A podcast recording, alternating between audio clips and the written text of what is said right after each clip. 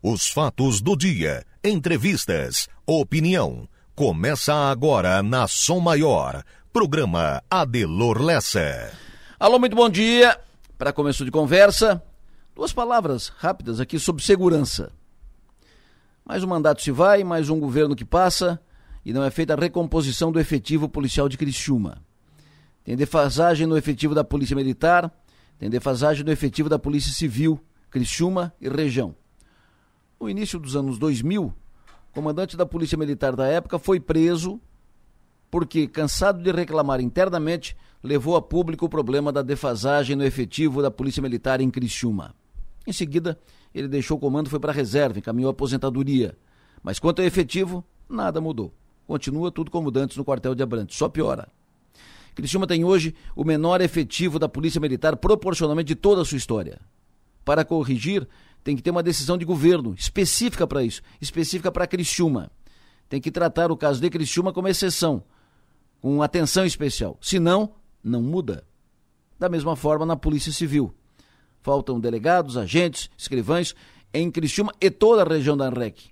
Não está sendo feita a reposição dos policiais que se afastam por aposentadoria ou qualquer outro motivo. Problema, licença de saúde e a, a mudança e tal. O efetivo só diminui o efetivo da Polícia Civil só diminui, o que agrava a situação.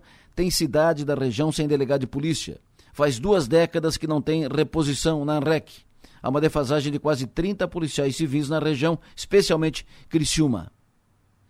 O efetivo policial em bom número garante maior possibilidade de enfrentamento ao crime. Pode oferecer apoio mais rápido e firme ao cidadão pagador de impostos, faz aumentar o sentimento de segurança a SIC Forcri, entre outras entidades, tem, tem tratado disso, tem se empenhado nisso, mas sem resultado prático, sem retorno.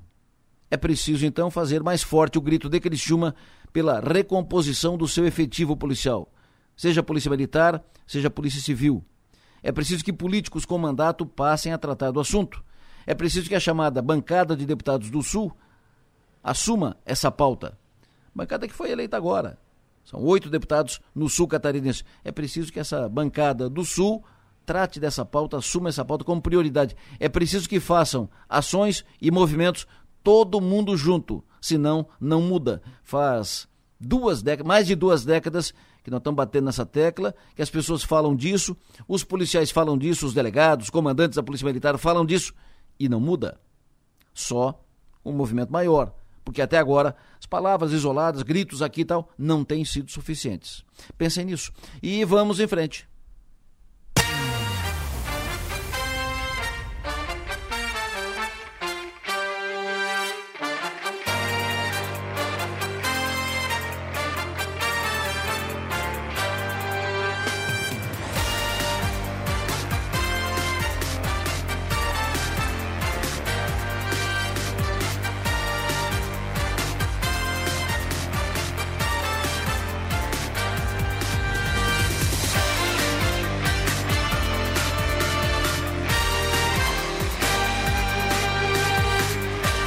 Sul do estado catarinense, 7 horas da manhã, 3 minutos, 14 de novembro de 2022, segunda-feira. Segunda-feira com cara e jeito de sexta-feira já e bem no meio de um feriadão. Amanhã, 15 de novembro, feriado nacional, dia da proclamação da República. Recebendo agora a informação do ouvinte que teve um incêndio no mercado Moniari. Incêndio agora, final da madrugada, incêndio no mercado Moniari Criciúma. Daqui a pouco mais detalhes sobre isso. Vamos detalhar essa informação, incêndio no mercado moniário. O ouvinte está me passando aqui essa informação sobre isso agora, vamos ver. Só para comunicar, o mercado moniário aqui do bairro São Luís aqui, ele pegou fogo. Era por volta de umas 5 horas da manhã. Então daqui a pouco a gente traz mais detalhes sobre essa informação em seguida. Estou aqui com a Manuela Silva, que faz a produção do programa, com o Marno Medeiros, que faz a operação técnica, e vamos juntos até as nove e meia da manhã. Sempre à disposição de todos vocês. Mande para cá mensagem de texto, de áudio com pautas, informações, dúvidas, perguntas. Utilize o WhatsApp. Mande para o celular 999847027. Para ouvir ou sintonizar a Som Maior, além de sintonizar o FM 100,7 você pode acessar o link da Som Maior que está disponível ali no portal 484 numeral 8 por extenso.com.br. Ali no pé da página tem um link, você clica e terá o áudio da Som Maior onde você estiver. 14 de novembro, quero cumprimentar pelo aniversário o advogado Edmilson Benedetti, grande Edmilson. Parabéns pelo seu aniversário. Quero cumprimentar também o empresário Álvaro Roberto de Freitas Arnes, o Alvinho Arnes, Álvaro Arnes, ex-presidente da, da SIC, Associação Empresarial de Criciúma. O Álvaro Arnes, hoje, 14 de novembro, meio do feriadão, ele deve estar no Morro dos Conventos, puxando lá a linha, pegando, puxando a sua papaterra lá. Um abraço pro Alvinho, sucesso e energia, parabéns. Quero cumprimentar hoje também pelo aniversário a Marlene Campos, o Ailson Piva, cumprimento hoje pelo aniversário a Milene Dalfarra, Jaqueline Souza, o Ingo Michels, o rei do queijo. Um abraço pro Ingo. Quero cumprimentar também pelo aniversário Eduardo Antunes, o vice-prefeito de Tubarão, Caio Tokarski, de aniversário hoje, parabéns. Jefferson Pavei, bom dia, parabéns pelo aniversário. Jailson Torquato, bom dia, parabéns. Adair Fernandes, bom dia, parabéns pelo seu aniversário. Tânia Juste, alô, bom dia, parabéns pelo aniversário. Parabéns a todos os aniversariantes desta segunda-feira.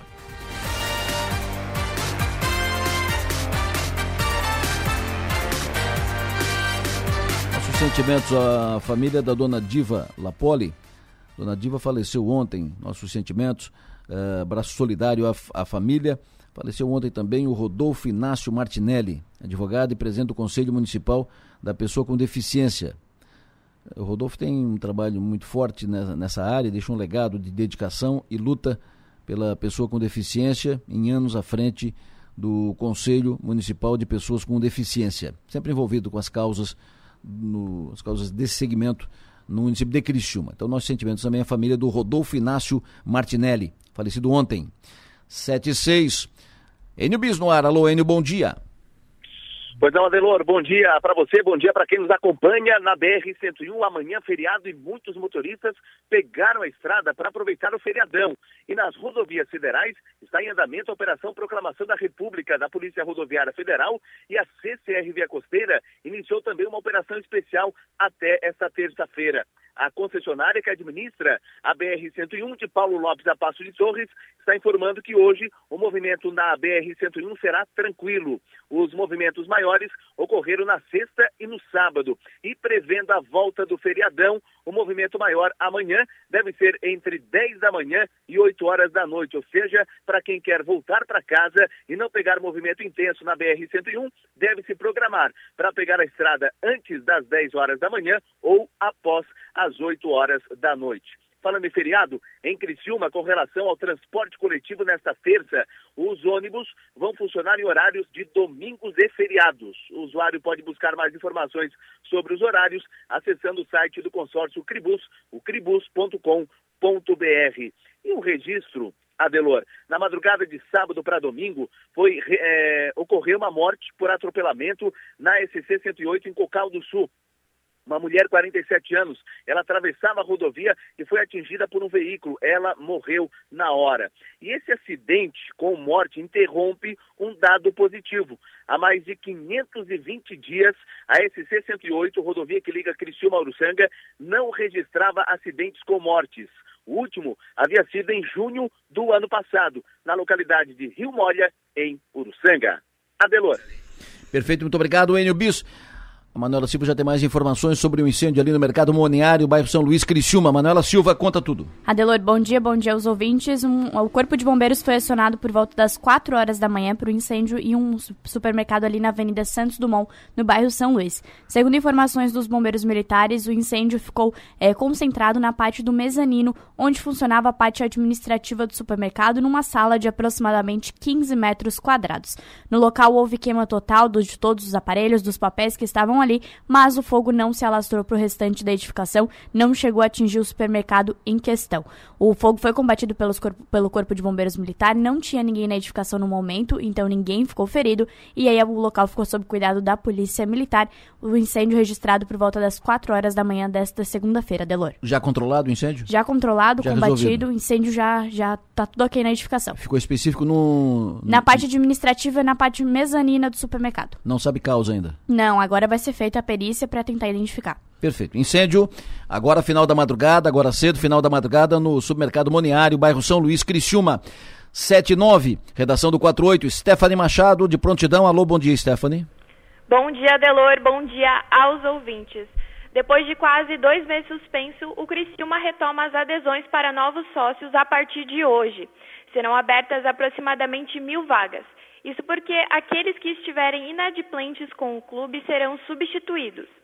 As novas adesões poderão ser feitas somente na secretaria do clube, que funciona de segunda a sexta-feira, das nove da manhã às seis da tarde, sem fechar ao meio-dia, e no sábado, das nove ao meio-dia. O sócio tem acesso a todos os jogos do Tigre no Majestoso e uma série de descontos e outras vantagens junto aos parceiros do clube. Quem se associar já está garantindo seu acesso aos jogos do Campeonato Catarinense, por exemplo, que começa no dia 15 de janeiro. Além disso, é importante ressaltar que os planos terão reajustes nos valores a partir de janeiro de 2023. Daqui a pouco, no 48, todos os detalhes sobre esse assunto. Adelor. Perfeito, muito obrigado. Stephanie Machado, em Portugal, lá longe no outro lado, Portugal, Fernanda de Lima, de Araranguá. Fernandinha, que de vez em quando passa aqui na, na Sua Maior, participa aqui dos programas, é muito conhecida aqui na, na região, disputou o The Voice Brasil e agora está disputando o The Voice Portugal. Já passou uma etapa e ontem venceu mais uma etapa no The Voice Portugal. I'm not living without you. I don't wanna be free. I'm staying, I'm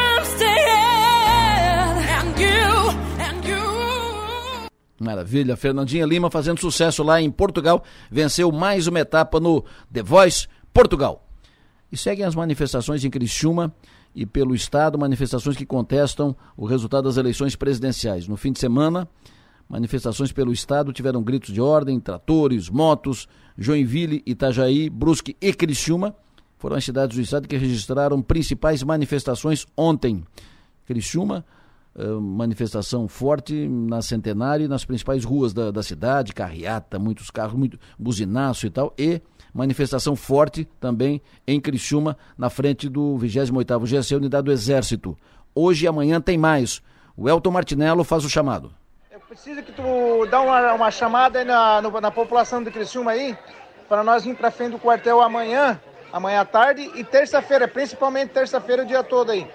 Para nós salvar a nossa pátria, meu irmão. Conto contigo, tá? Um abraço, querido. O amanhã à tarde é hoje. E hoje à tarde é amanhã, porque ele me passou esse recado ontem. Então, o amanhã à tarde corresponde hoje. Então, vai ter concentração hoje à tarde e amanhã durante o dia no 28º GAC. Preço da gasolina, você está ligado? O preço da gasolina está uh, aumentando e o preço da gasolina pode variar até 60 centavos por litro em Santa Catarina, dependendo da cidade. É o que aponta um levantamento semanal da Associação Nacional do Petróleo, uh, de derivados do, do petróleo. Nós vamos tratar desse assunto, como é que está a situação em Criciúma, providências e tal. A Fernandinha falou há pouco dos novos, do plano de sócios para o Criciúma. Fernanda não, a Stephanie falou sobre isso. Uh, plano de novos sócios, o Criciúma teve um ano 2022 muito positivo, um ano maravilhoso, e projeta um ano 2023 igual, também muito positivo. Tem uma vaga, tem a sua vaga encaminhada para a Copa do Brasil, mas não está ainda tipo martelo batido. O assunto pode acabar no STJD, nós vamos falar sobre isso em seguida. Vaga do Criciúma na Copa do Brasil pode acabar, pode ser definida no STJD. Terminou ontem o Campeonato Brasileiro Série A, agora é Copa do Mundo. Começa nesta semana. O prefeito Salvar, inclusive, baixou decreto com horário diferenciado nas repartições públicas municipais em jogos da seleção brasileira, em dia de jogo da seleção brasileira, horário nas repartições da prefeitura, horário diferenciado. Nós vamos falar com o Nacif em seguida sobre Copa do Mundo.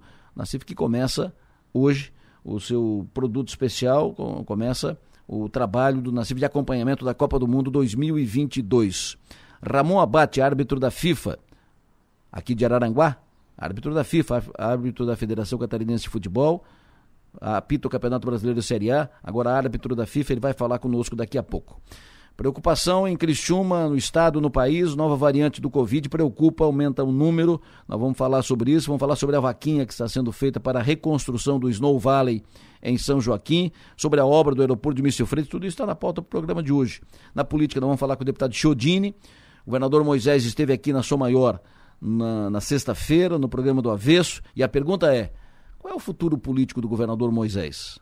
Vou falar com a Mag e com o Piara sobre isso em seguida. Mas antes de tudo isso, vamos ao tempo. Márcio Sônigo, alô, bom dia. Adelor Lessa, ouvinte da Rádio Somor, bom dia para todos. Tudo bem, professor? Como é que fica o tempo nesta segunda-feira, feriado?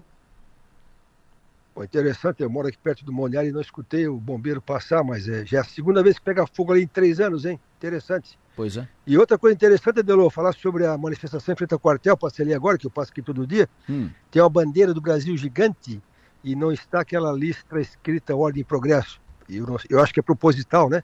É, então, interessante, viu? Muito bacana aquela, aquela bandeira simbólica.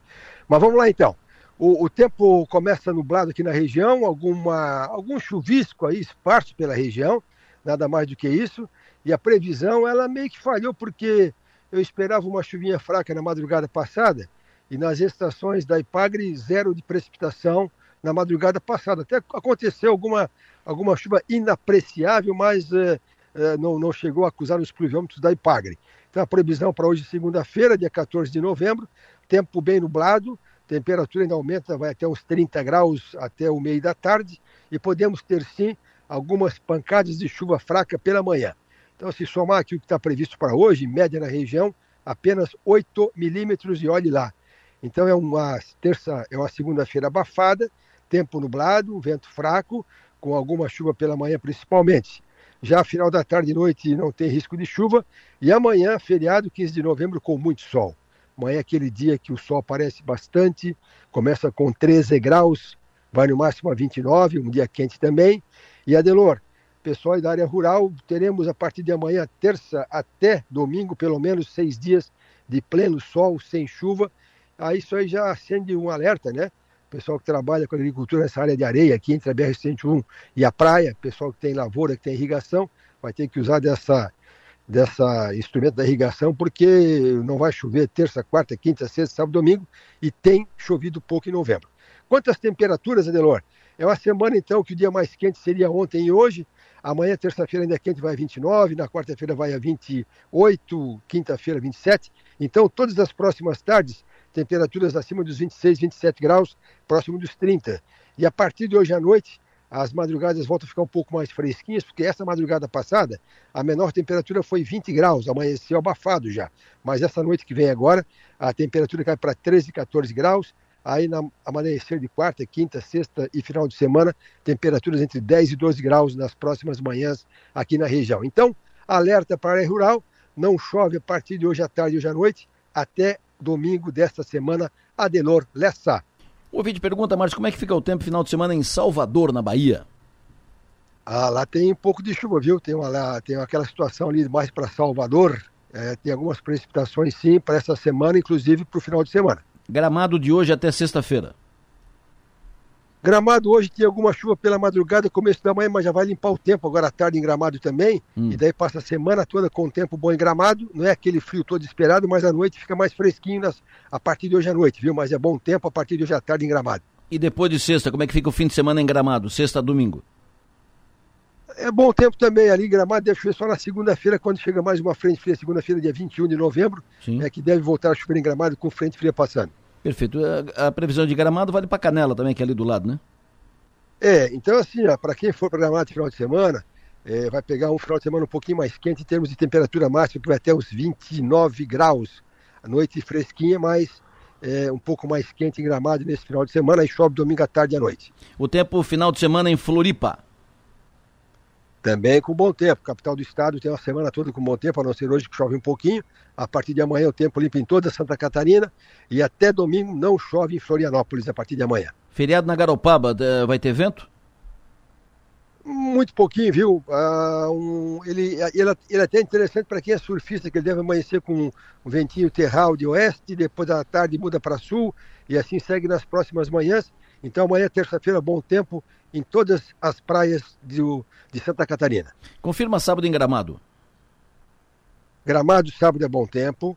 Ele começa a madrugada com seus 10 graus fresquinho à tarde vai uns 25, 26, calor, com bastante sol, porque a chuva deve chegar entre domingo à tarde e noite, segunda-feira da semana que vem, Gramado, que é quando chega mais uma frente fria. Gramado é uma loucura. Uh, gente por tudo que é lado, é uma loucura de gente, gente do Brasil inteiro.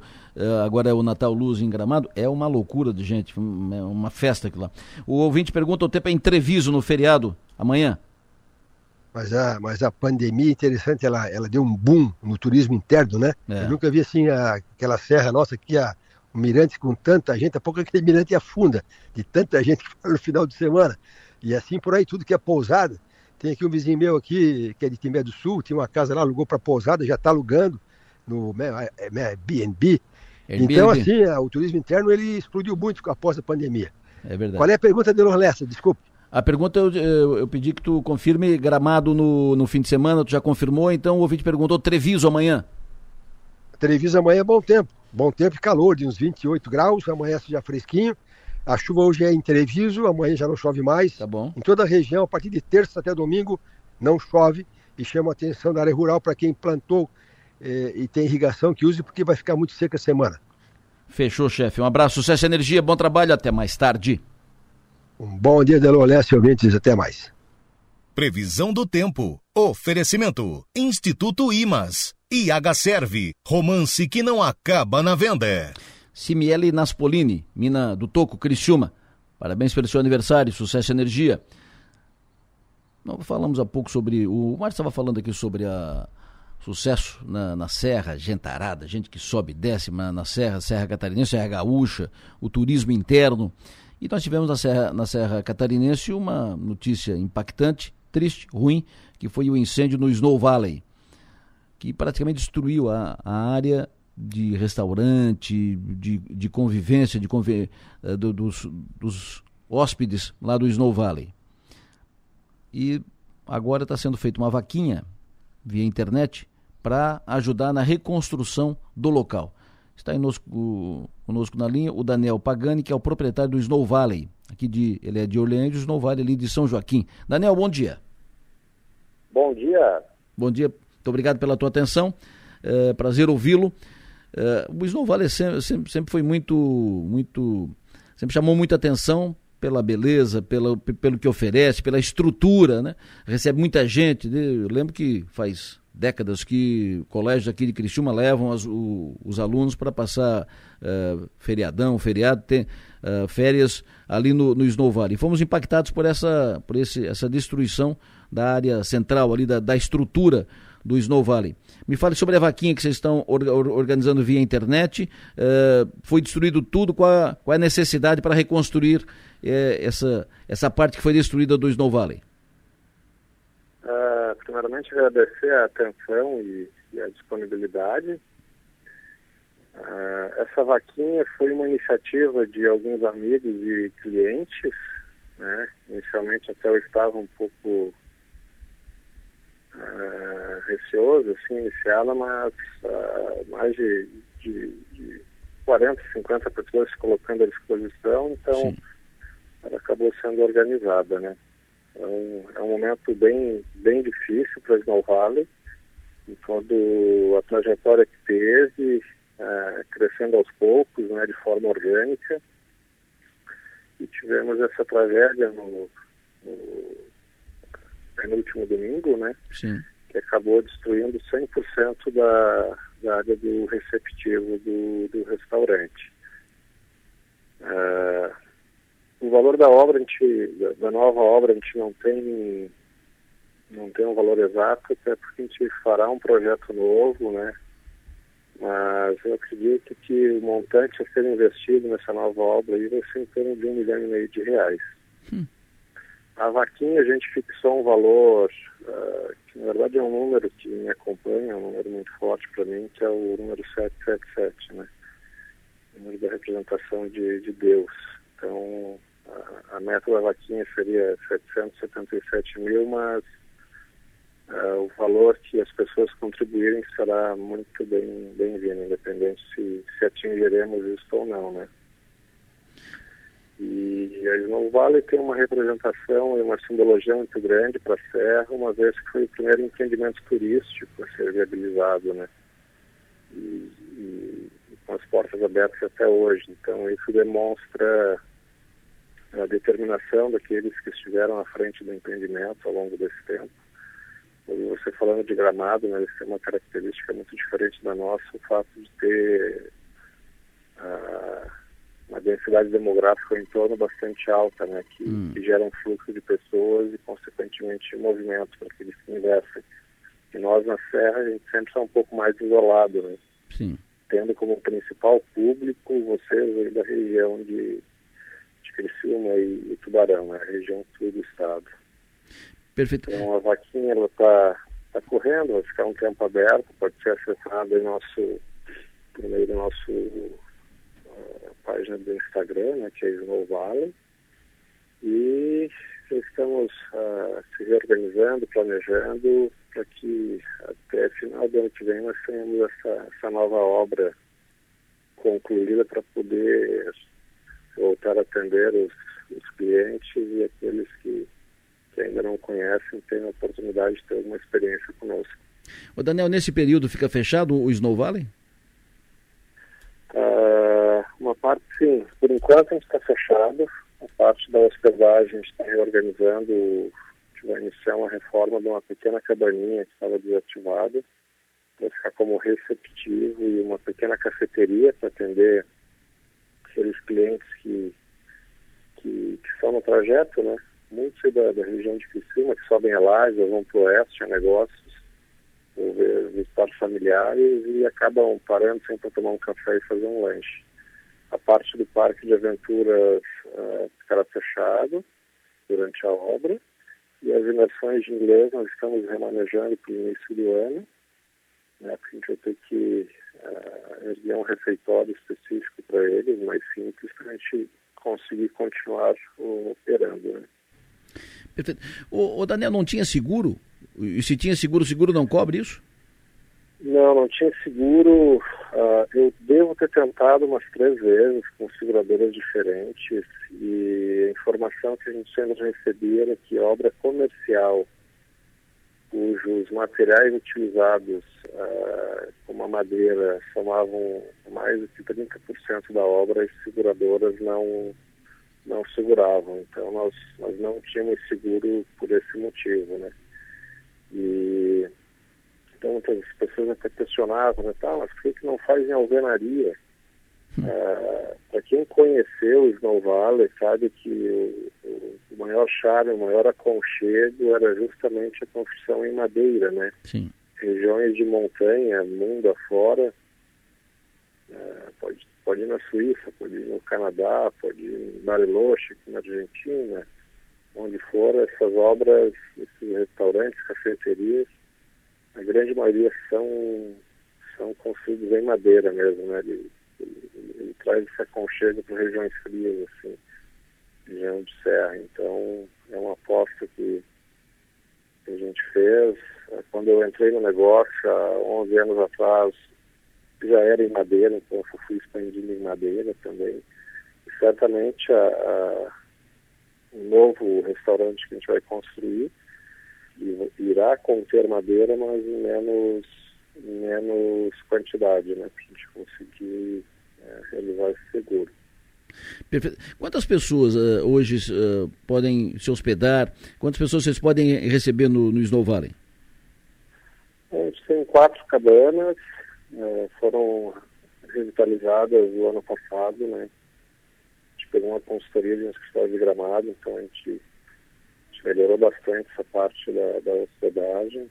Então foi em torno aí de, de 12 leitos nas, nas cabanas. Ah, cabanas pequenas, também madeira, bem, bem aconchegantes. Né? Agora nossa baixa temporada, que se refere ao, à hospedagem, mas logo a gente vai estar anunciando pelo próprio, pelo próprio Instagram ali a, a, a reabertura. A questão de reorganizar algumas coisas, fazer a limpeza do local na frente, né, que fica muito um cenário muito triste, assim, ver, o, resto das coisas que sobraram ali, né, de madeira, tudo. Então, assim que a gente reorganizar com calma, a gente vai estar reabrindo. Tu imagina isso quando tem mais um mês? Eu acredito que sim. Acredito que mais um mês. Perfeito. Viabilizar para a temporada de verão, ali que tem um, um fluxo médio né, de, de, de, de, turistas, então a gente tá correndo atrás disso. Perfeito. E o forte ali no Snow Valley são os instrumentos de, eh, de diversão, os instrumentos ali de atividades de esporte uh, uh, e atividades de, de, esporte de risco e tal. Isso que é o forte no, do Snow Valley que, e que chama atenção. Daniel, boa sorte. Certinho, agradeço, muito obrigado. Aqueles que de alguma forma queiram nos auxiliar com a vaquinha, né? a empresa a gente vai estar trabalhando arduamente para reconstruir com, com capacidade própria, mas como teve essa iniciativa de clientes e amigos e pessoas que estão distantes, muitas pessoas, assim como arquitetos, engenheiros, decoradores, consultores, mandando mensagem de apoio, se colocando à disposição sem custo para para nos auxiliarmos. Então a gente está com algumas diretrizes de ter uma reconstrução assim de cunho bem bem coletivo mesmo depois que cessar a vaquinha, a gente vai continuar eh, de forma coletiva a debater e dar um direcionamento de que que, que, que a gente pode construir assim é, que atenda o anseio de, de, todos aqueles que têm um carinho bem grande aqui pela Snow Valley. Perfeito. Um abraço, Daniel. Sucesso. Boa sorte. Valeu, um abraço. Muito obrigado. Daniel Pagani, que é o proprietário do Snow Valley aqui de São Joaquim, que foi prestou a sua parte de receptivo e restaurante e tal, foi destruído por um incêndio uh, semana passada e agora tem uma vaquinha na internet para ajudar na reconstrução do Snow Valley. Bola para frente, 7h31, vamos falar de futebol. Terminou ontem o Campeonato Brasileiro e agora termina o Campeonato Brasileiro. A gente fica de olho na Copa do Mundo e também de olho na definição dessa vaga na Copa do Brasil. Seu João Nassif, alô, bom dia. Bom dia, Delor. Tudo certo? Olha que depois de uma depois de uma de uma entrevista aí triste, né, que nós ouvimos é. do Daniel, é, vamos falar um pouco de alegria, né? O Cristiano já confirmou, Adelo, já confirmou a vaga na Copa do Brasil. Essa foi a primeira informação que surgiu ontem após o término do campeonato. São seis equipes de Santa Catarina que estarão presentes na competição, né? Além do Brusque e do Camboriú, que foram campeões de vi, campeão e vice do Catarinense, o Marcílio Dias que ganhou ontem a Copa Santa Catarina mas o Havaí, a Chapecoense e o Criciúma são seis os times que estarão na Copa do Brasil ano que vem. Deixa Depois eu... de muitas. Oi? Deixa eu trazer para a conversa, Nassif, o Adetson Leite. É, o, o, vem contribuído aqui com, com a sua maior, ele é analista esportivo, especialista em dados e tal, e ele tem essa uh, tem na cabeça essa fórmula que define o representante da Copa do Brasil, tem essa dúvida ainda do, do Campeonato Paulista, uh, que pode levar o assunto para o STJD. Adetson, bom dia. Bom dia, Delô. Perdão. Bom dia, Delô. Bom dia, amigos da, da. É, realmente criou-se é, é, essa nova perspectiva aí a partir da definição das vagas no, na Série A, né, que é aquele famoso critério 1, que é a chamada dos 12 times que vão para a terceira fase da Copa do Brasil em 2023. Adelô, o que é que acontece? o, o, o regulamento do Campeonato Paulista, ele é. Opa, perdi o contato com o Adetson. Vamos restabelecer o contato com o Adetson para uh, eh, clarear isso. Ele tem dúvida, viu, Nassif? Ele, ele, levanta uma dúvida sobre a vaga em função lá da situação do Campeonato Paulista, do. Acho que o Ituano. Uh, que sobe, não sobe, a situação do Ituano, e o assunto pode acabar no STJD, da, de acordo com a Detson, porque o estatuto é omisso em relação a isso. Então, há uma dúvida em relação à, vaga na Copa do Brasil pra, para o Criciúma. Em princípio está encaminhada, mas, ah, repito, há uma dúvida e o assunto pode acabar no STJD. Manuela está restabelecendo o contato com o Ederson para que a gente possa fechar esse, esse assunto e ouvir com detalhes uh, a sustentação né, dessa, de, dessa dúvida pelo Adedson Leite. Adedson, fica à vontade. Então, o que acontece? Onde estão as vagas do estadual, seja do Palmeiras, São Paulo Corinthians. É, só que o que acontece? Essas três equipes, elas ingressaram de critério 1, que são esses times que na terceira fase da Copa do Brasil. Pela ordem seguinte, nós teremos o Red Bull, Bragantino, né? o Ituano, só que o Ituano já é o campeão do interior. Né? E não há no regulamento. Bom, fica, tá, tá ruim o, o sinal, a, a Manu vai restabelecer o contato.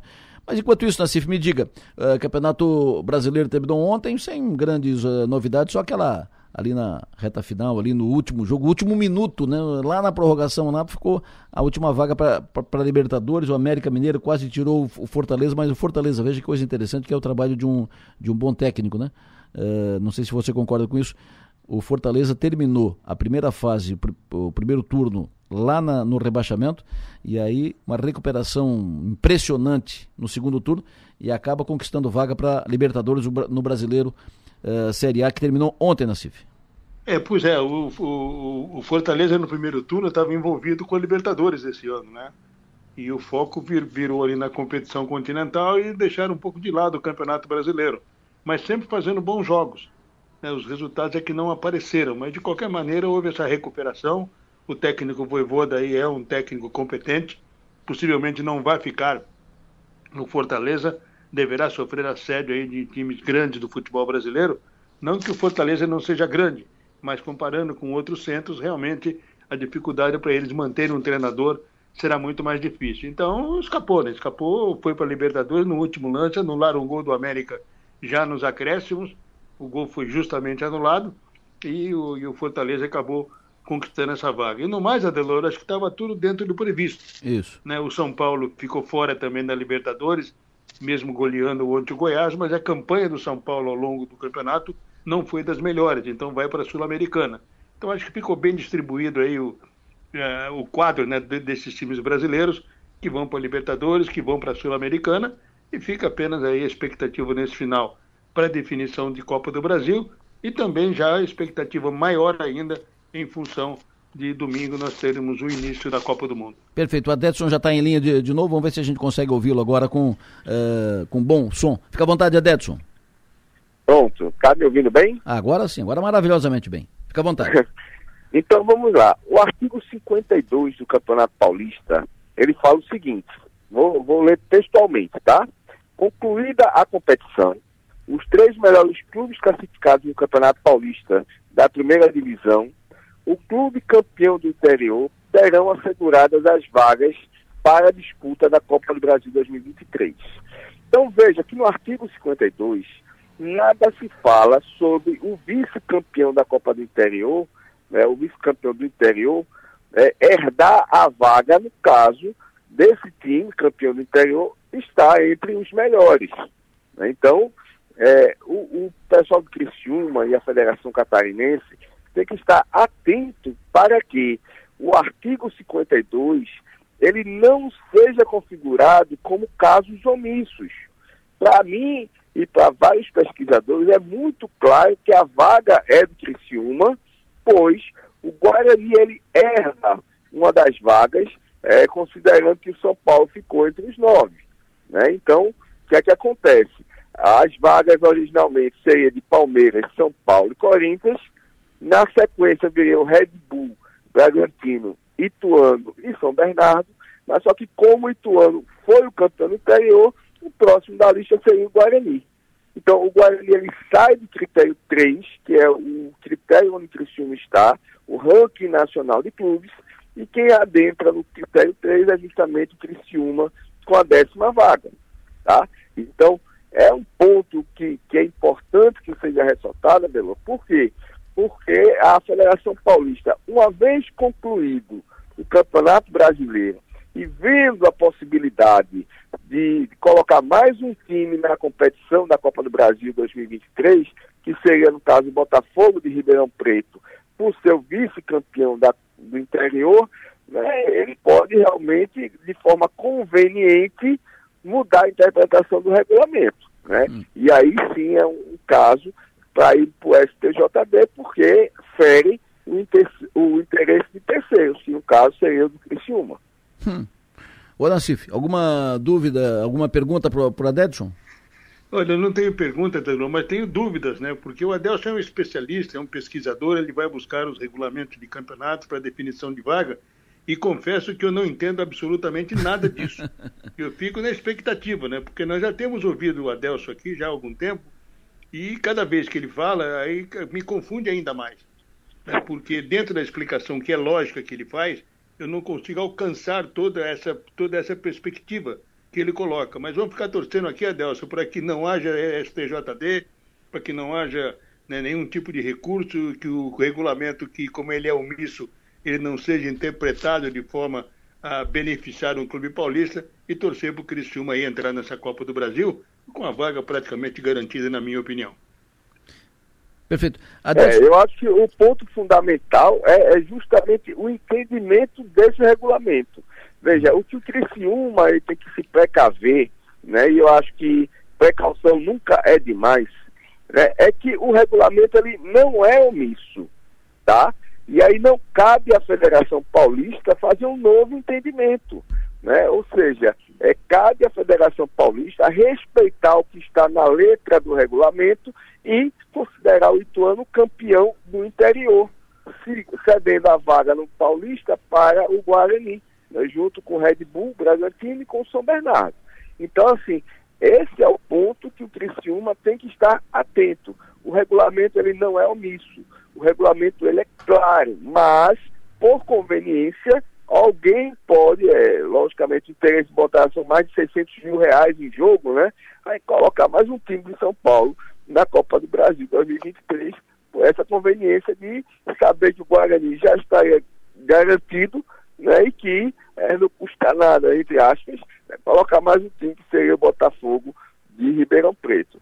Tenha certeza, Delo e demais colegas, que ninguém dentro de São Paulo vai achar ruim a, a, mudança de interpretação do regulamento. Agora, o Criciúma ele tem sim que lutar pelo seu direito, que é garantir essa vaga dentro do que prevê os regulamentos dos estaduais. Perfeito. Adedson, muito obrigado pela tua participação aqui conosco, pelo esclarecimento. Tem bom dia, bom trabalho. Bom dia, um abraço a vocês. Um abraço. Adedson Leite, que é analista esportivo e especialista em dados. Seu João, então, em suma é o seguinte, né? Tá encaminhado, mas tem que ficar ligado, né? O Adelor, ele falou no início, logo na abertura da fala dele, que o regulamento era omisso. E agora hum. já não é mais omisso. Eu fico cada vez mais confuso nessa história toda aí. Agora, de que forma o Criciúma pode interferir nisso, né? A questão é a interpretação do regulamento. Ele é omisso, ele não é omisso. Ele vai dar vaga para o Ituano, para o Botafogo de Ribeirão, não vai dar. Pois é. São muitos times que entram nessa, né, nessa, nesse embrulho todo aí. Por isso que, desde o início, eu prefiro ficar naquela esperar a definição para poder emitir uma opinião e aí já com dados concretos e não nessa especulação. É, mas se eu fosse da diretoria do, do Criciúma, seguro morreu de velho, né? É, já chama o Rubinho, senta, senta com o Rubinho Angelotti, presidente da, da federação, é, discute tudo isso, leva para o Rubinho a, a, preocupação que o, isso para mim que o Adedson traz é um alerta, né? Uma preocupação, bota isso à mesa e tal, para ficar ligado, né? Para não ter nenhuma surpresa lá, lá na frente, porque sabe como é que é, né? se, se bater lá na frente São Paulo, Santa Catarina, é, isso pode acabar deixando a gente na, na chuva, né? Pois é, Telô, mas eu sempre confio naquilo que eu não confio em teoria da conspiração, né? Eu acho que as coisas têm que ser natural, tem que vir ao natural. João, e dentro João. desse e dentro dessa proposta toda aí, se levantarem uma leve da possibilidade, fica uma coisa realmente esquisita, né? Hum. Então tem que esperar, tem que esperar, tentar aí buscar eu não sei de que forma pode o Criciúma e a Federação Catarinense interferir no regulamento de um campeonato paulista, interferir em uma decisão de tribunal que porventura venha a acontecer, mas de qualquer forma tem que esperar, né? Talvez aí no, durante essa semana ainda a gente tenha uma definição, porque o calendário já já foi, a temporada já terminou, não tem mais competição em andamento para definição de vaga em qualquer, né, principalmente na Copa do Brasil. Então é esperar essa semana para ver como é que as coisas vão funcionar e ficar na expectativa positiva aí do Criciúma entrar nessa Copa do Brasil. Eu não creio em bruxas, mas que ai ai. Então.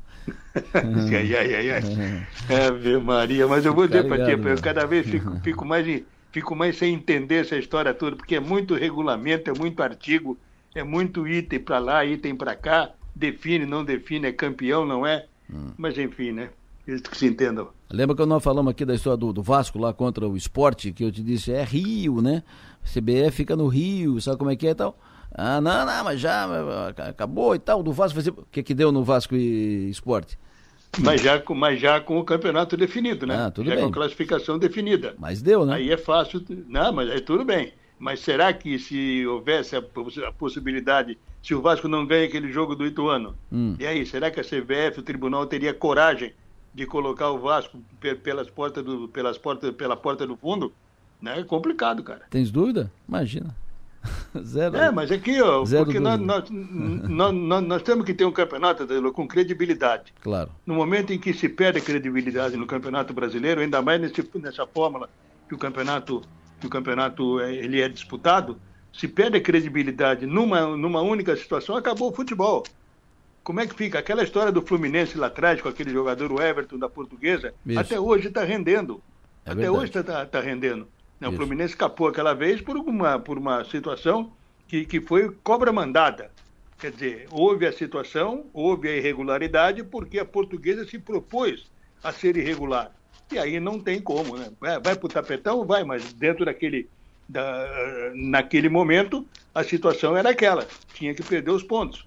Então é isso, né? Eu acho que para garantir o futebol, na credibilidade que o futebol brasileiro conquistou com esse campeonato de pontos corridos, botando grandões aí na segunda divisão, ele tem que ser mantida. E qualquer deslize nisso acaba tirando completamente o crédito de uma competição. Acabou o Campeonato Brasileiro, acabou Série B, acabou Série A, acabou Série C, fechou. Agora todo mundo de olho na Copa do Mundo. Copa do Mundo começa no domingo e o Nacife começa hoje aqui a sua, a sua jornada de acompanhamento da Copa do Mundo, seu João. Pois é, vai ser, vai ser um combate grande, né? Mas é gratificante, Delor.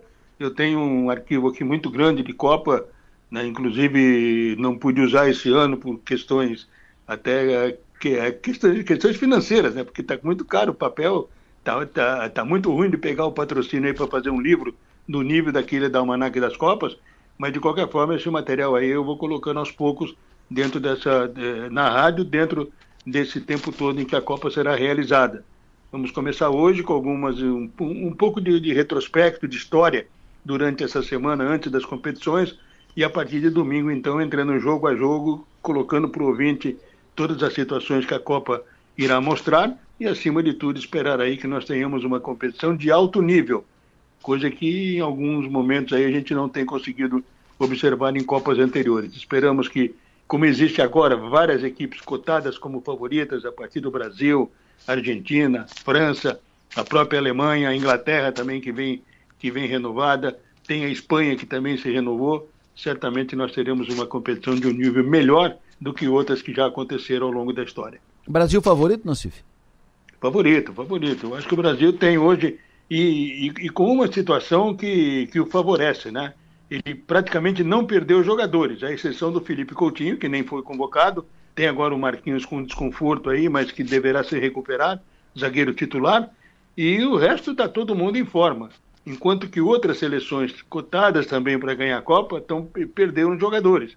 Então pega a França, perdeu dois volantes de qualidade, o Kanté e o Pogba. E isso deve dar um abalo aí na estrutura do, da, da, da seleção francesa. A Sérvia, que será adversária do Brasil, tem dificuldades aí com o seu principal jogador, o Vlaovic, que é o artilheiro do, da Juventus da Itália.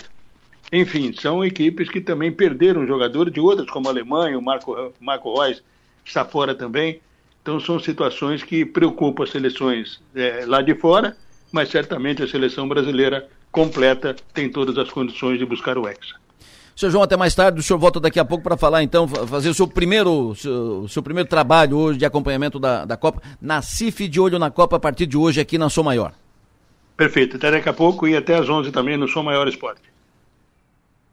No Fio do Bigode. Oferecimento: Raibel e Clínica Odontológica Dr. André Lima. Na CIF começa hoje um trabalho de aquecimento para a cobertura da Copa e depois, a partir de domingo, ele vai fazer uma, uma, uma, maratona, né? Ele vai ficar trancado em casa, ele vai acompanhar todos os jogos da Copa e vai comentar aqui. Todos Antes do jogo ele fala rapidinho o, como é que vai ser, dá informações do, da, das seleções tal que vão disputar, acontece o jogo, aí ele volta e aí fala do resultado, como é que foi o jogo e tal, e canta o próximo jogo e assim ele vai até o final da Copa. Vai ser uma maratona aqui do seu João, aqui no microfone Som Maior, acompanhando a Copa do Mundo na CIF de olho na Copa a partir de hoje aqui na Som Maior.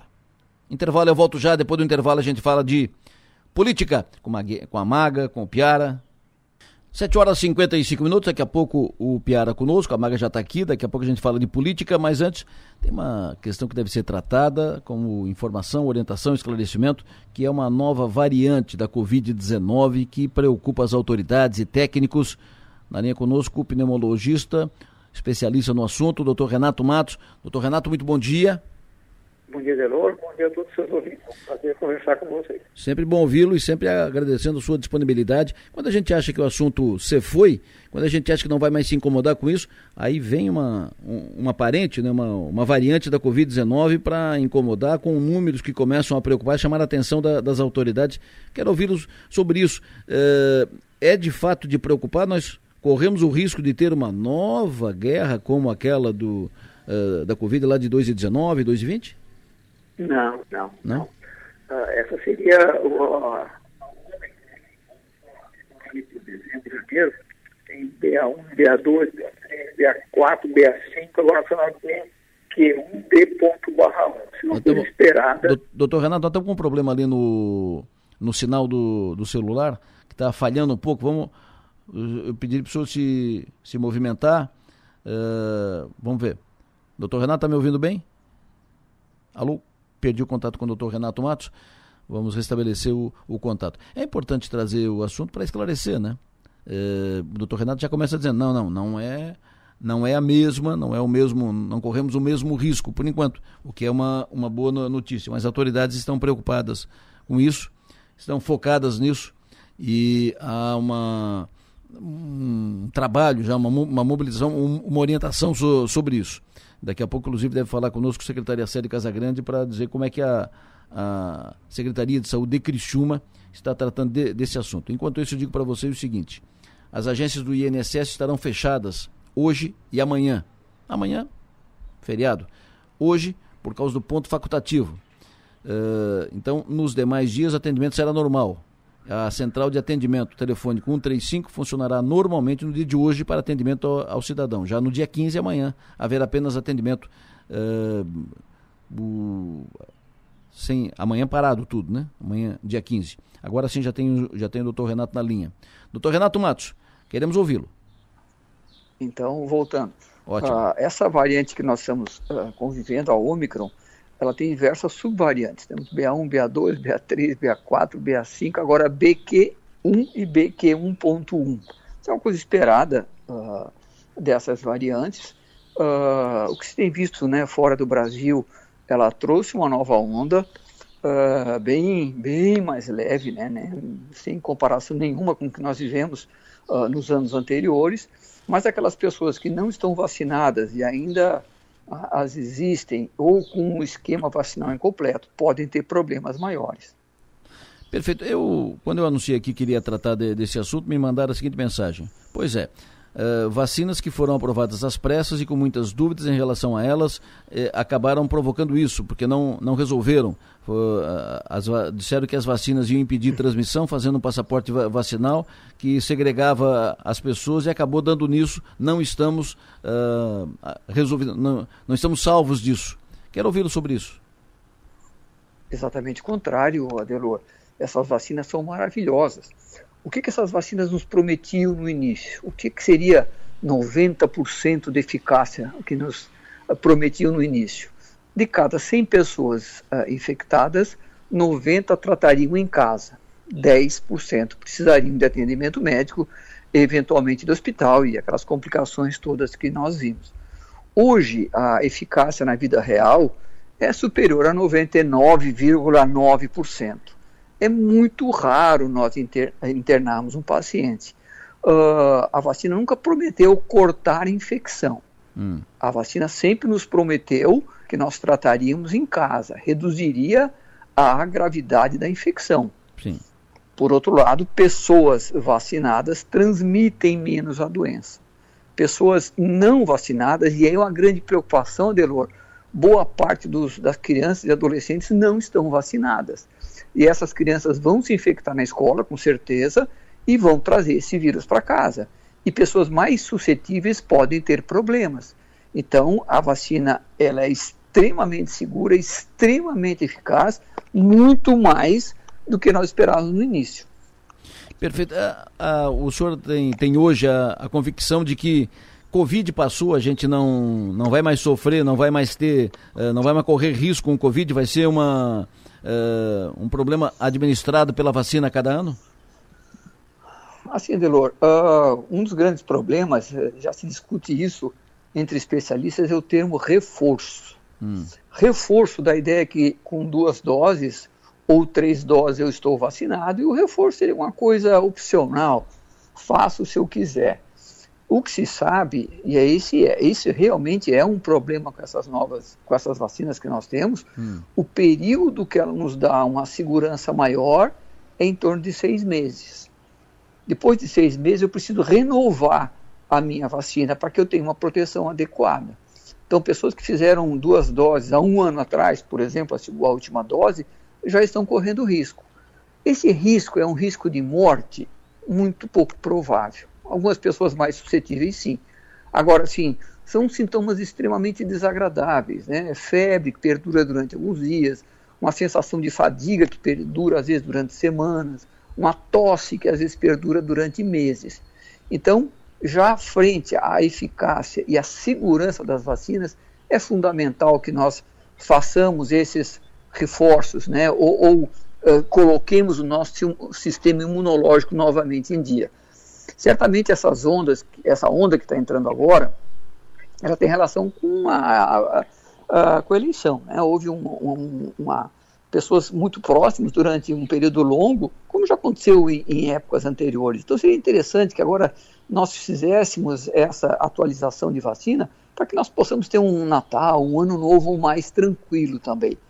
Então, a, a, medida mais importante seria manter a vacina em dia. Certo. Outra coisa importante, Adelor, uh, não existe mais aquela coisa de perder o olfato, perder o faladar, febre alta durante muitos dias. Em pessoas vacinadas não existe mais isso.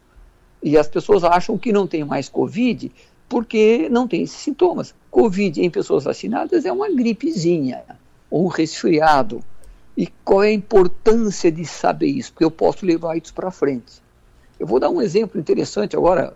O meu filho, o Renatinho, na sexta-feira, uh, ele me ligou disse, pai, fui jogar tênis, peguei uma chuvinha, estou com a dorzinha de garganta, um pouquinho de mal-estar, eu estou de plantão amanhã, o que é que tu acha? Estou com as vacinas em dia, assim, pô, tu vai para UTI.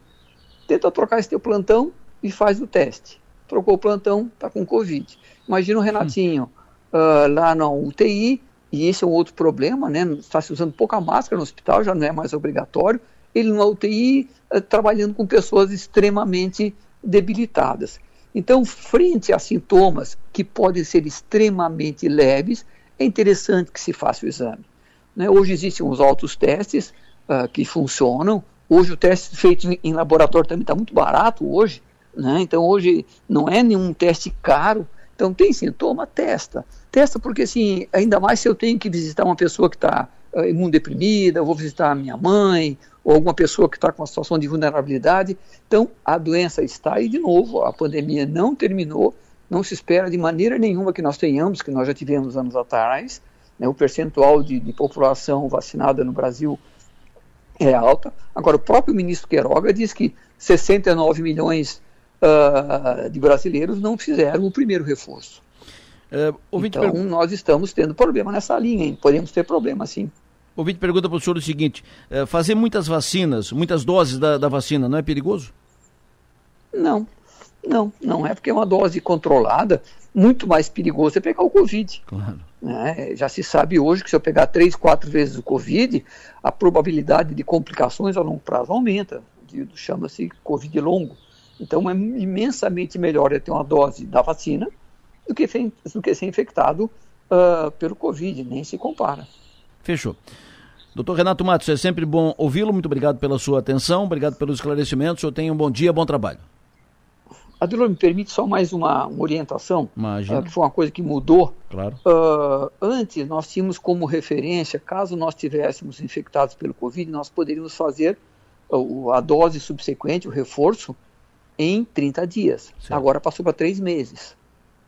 Então, quem teve Covid, e aí talvez seja importante também por isso fazer o teste. Se eu tive Covid, eu tenho que fazer meu reforço em três meses, não mais em 30 dias. Então, isso é um dado importante para que as pessoas uh, uh, tenham em mente. Fechado. Muito obrigado. Bom dia, doutor. Obrigado, uma boa semana a todos. 8 horas e 5 minutos. Feitos os, os, esclarecimentos, e é sempre importante tratar disso, porque isso é saúde, saúde não, não se brinca. Vamos falar de política agora, falar de eleição. Deputado federal Carlos Chiodini conosco na linha, deputado reeleito pelo MDB de Santa Catarina. Deputado, muito bom dia. Bom dia, Delor, todos os seus companheiros aí de bancada, Piara e Amaga, e os ouvintes da Som Maior. Sempre bom ouvi-lo, obrigado pela sua atenção. O senhor reeleito, mais um mandato. E como é que o senhor imagina a, a, relação do MDB em Brasília com o governo federal e em Santa Catarina com o governo do estado? Governo Jorginho, que eleito agora nas urnas, e governo Lula, eleito na, nas urnas. Como é que o senhor imagina a relação do MDB, seu partido, sua bancada, com os dois futuros eh, comandantes, Brasil e Estado? Bem, é, são dois assuntos que estão justamente em pauta para serem tratados. Né? Existe toda uma especulação, o MDB já está compondo o governo Lula, mas não é nada disso. Nenhum partido, a não ser os que já estavam na coligação, já estão de fato. Há um início de conversas que o próprio governo procurou, a presidente, é, coordenadora política do, do governo procurou o presidente do MDB, o Baleia, que vai compartilhar isso com a Executiva Nacional, com a bancada. O partido tem ficado fora do governo já ter recebido convite nos últimos quatro anos, né, e vai analisar essa situação com a sua bancada no Congresso Nacional e possivelmente dará um apoio às pautas positivas para o Brasil, é o que a gente tem feito. Aqui em Santa Catarina, é, também tem reunião no dia 22, que é quarta-feira que vem, seria já essa semana, mas acabou sendo prejudicado aí com a questão do feriado é, de amanhã. Nós vamos discutir esse assunto eu imagino que, que o MDB é mais fácil, que tem uma relação histórica com o Jorginho, de, de ter sido eleito senador na nossa nominata, nós vamos ter uma senadora a mais com a vitória dele, então acho que é algo que também deve evoluir nesse sentido. É a, a tendência é o MDB uh, ah, participar do governo do Jorginho? Imagino que sim, claro que isso depende também do governador, né, de fazer esse convite, de, de, de, ele imagina, o que ele almeja o PNB não vai chegar lá, ó, governador, nós vamos participar do seu governo. Não. em que? que vocês querem? Entendeu? Então acho que é um diálogo que tem que se iniciar. E eu vejo que o governador tem o seu tempo e está fazendo isso com mais cautela, ouvindo, isso passa pela composição da Assembleia. Ele tem uma base é, política já considerável do próprio PL né, e de outros partidos que já estão aderindo. Então, acho que temos que ter o momento certo de fazer essa conversa em entendimento. Perfeito. Piara Bosque, alô, bom dia. Bom dia, Delor. Bom, bom dia, Maga. Bom dia a todos os ouvintes. Bom dia ao deputado Chiodini. Parabéns pela reeleição. Fica à vontade. Bom dia. Deputado, o, o senhor defendia outro rumo para o MDB nessa, nessa, nessa campanha eleitoral que não era o apoio a Moisés, o senhor defendia a candidatura própria com Antídio Neri, foi tese derrotada internamente, muita pressão inclusive dos prefeitos que apoiavam Moisés, e essa, essa, essa tese teve seus resultados. Eu queria saber que, como é que o senhor avalia os resultados do caminho que o MDB tomou. Bem, Pierre, a minha tese era um pouco mais profunda do que o momento político e a euforia que toma conta do mundo político dentro de uma redoma que não conversa com a sociedade nos momentos pré-eleitorais. Nós já tínhamos vivido isso em 2018. Em 2018 nós tínhamos o presidente da República, o governador do estado, nós temos a coligação com mais candidatos a deputado, com mais prefeitos do que o Moisés tinha nessa, né? Porque era o PSDB, o próprio PL, tudo na coligação, nosso candidato era o Mauro Mariani. Nós tínhamos o, o círculo do poder todo conosco e ficamos em terceiro, mas ainda disputamos com o time próprio. Nessa vez, passado o período, é, caíram na mesma ilusão que a estrutura de poder, o convênio, o cargo, isso ia ser determinante para a eleição. Enquanto era claro e evidente que nessa eleição o fator vertical seria ainda mais forte com uma pulverização de candidaturas que tinha. E é o que aconteceu. Acabou dando é, o candidato do 22 e o candidato 13 no segundo turno aqui em Santa Catarina, o que muitos achavam improvável. Então, eu, eu, respeito a decisão de maioria do partido, mesmo não sendo a que eu, que eu entendia ser importante, mas sempre a gente acaba pagando um preço, a gente não disputando uma eleição, é, você está fora. Ganhar ou perder é consequência. Mas quem disputa é, constrói discurso, mantém torcida, renova quadro. Né? E nós, infelizmente, fizemos, na minha opinião, é, um caminho que, na minha opinião, e da maioria absoluta da sociedade catarinense, um caminho que não logrou sucesso e que também nos trouxe alguns prejuízos, como a diminuição da bancada e tudo mais. Maga, Magali, bom dia. Bom dia, bom dia, Deloro. Maga Estopassoli. E bom dia, deputado Carlos. É... Bom dia, mãe. Tudo bem? É, na verdade, a sua posição com relação ao, ao, ao, apoio ao Moisés era, era conhecida, pelo menos internamente, e a gente que, que acompanhava mais de perto, né? É, olhando hoje para o resultado da eleição e para os encaminhamentos que aconteceram, para os rumos do partido, o senhor não se. E o senhor sendo uma liderança importante do MDB, tanto estadual quanto nacional, o senhor não sente que, que poderia ter sido mais enfático nas decisões do partido e ter conduzido para um outro, por um outro caminho? Não, Maga, quem acompanha a minha, a minha é, trajetória sabe que até nessas discussões internas eu tenho costumado perder. Não é por causa disso que eu saio do partido, faço, coloco a minha opinião, faço uma opinião crítica, mas até um limite né, que tem a própria democracia, o estatuto permite. Né? Então acho que eu fiz o possível, respeitei também, como acabei de falar para o Piara, respeitei a situação é, que era a vontade, você sabe, da maioria dos, dos prefeitos, desse grupo né, de mandatários naquele momento, mesmo, mesmo, havendo uma desconexão com a base, né, e acabamos indo para esse caminho. Mas acho que é passado, agora nós temos que planejar o futuro, ver quais oportunidades nos sobram e tentarmos nos reenquadrar. E não é só desafio para o MDB isso aí não, hein? Uhum. É para o PSD, para o PT, para todos os partidos que não sejam o PT e o PL hoje, é o desafio é nós encontrarmos um campo para jogar hum. no meio dessas extremidades políticas que estão cada vez mais florescidas. Uhum. Né? Isso é diferente na eleição municipal. Tanto que na eleição municipal de, de 20 nós fizemos aí 100 prefeitos. Os outros partidos também tiveram um bom desempenho. Porque na eleição municipal a gente não escolhe o candidato do Bolsonaro nem do Lula. Na eleição municipal a gente escolhe quem tem melhor perfil imaginado ali pela sociedade local para ser o, o seu prefeito. Então, nós temos que agora focar na eleição municipal, performar bem novamente, fazer uma boa eleição, fazer os acertos necessários aí e, e também que o tempo é, já, já está agendando isso, que nós, nós teremos convenção, esse ano que eu me refiro, o ano 2023, nós teremos convenção em troca do comando é, do diretório regional, né, e o macro clima político vai nortear as eleições é lá em 2026. É isso que acontece e vamos que daí ter que ter paciência e ver os próximos acontecimentos é, com essa atenção específica. Nessa questão troca do comando do MDB de Santa Catarina, o seu nome estará à, à disposição para assumir o comando do partido nesse processo de reorganização, reestruturação do, do partido? O meu nome está à disposição, sim, Adelor. Claro que também num processo que, é, como eu posso lhe dizer, que de resultados. O MDB vai se reunir também com essa pauta, talvez o presidente Celso queira adiantar, mas a nossa convenção está marcada para junho. Hum. Então nós temos que decidir essas questões de data, se vamos esperar junho, se terá alguma alteração antes, se outro companheiro também deseja esse posto. Né? Mas eu tenho, eu tenho familiaridade com o partido, é meu único partido. É, gosto de fazer eleição municipal também. Imagino que possa contribuir se esse for o caminho desejado. O Piara?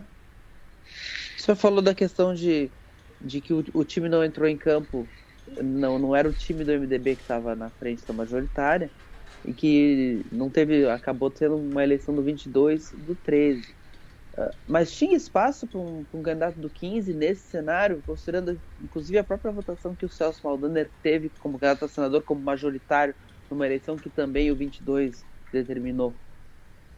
Boa pergunta, Piara.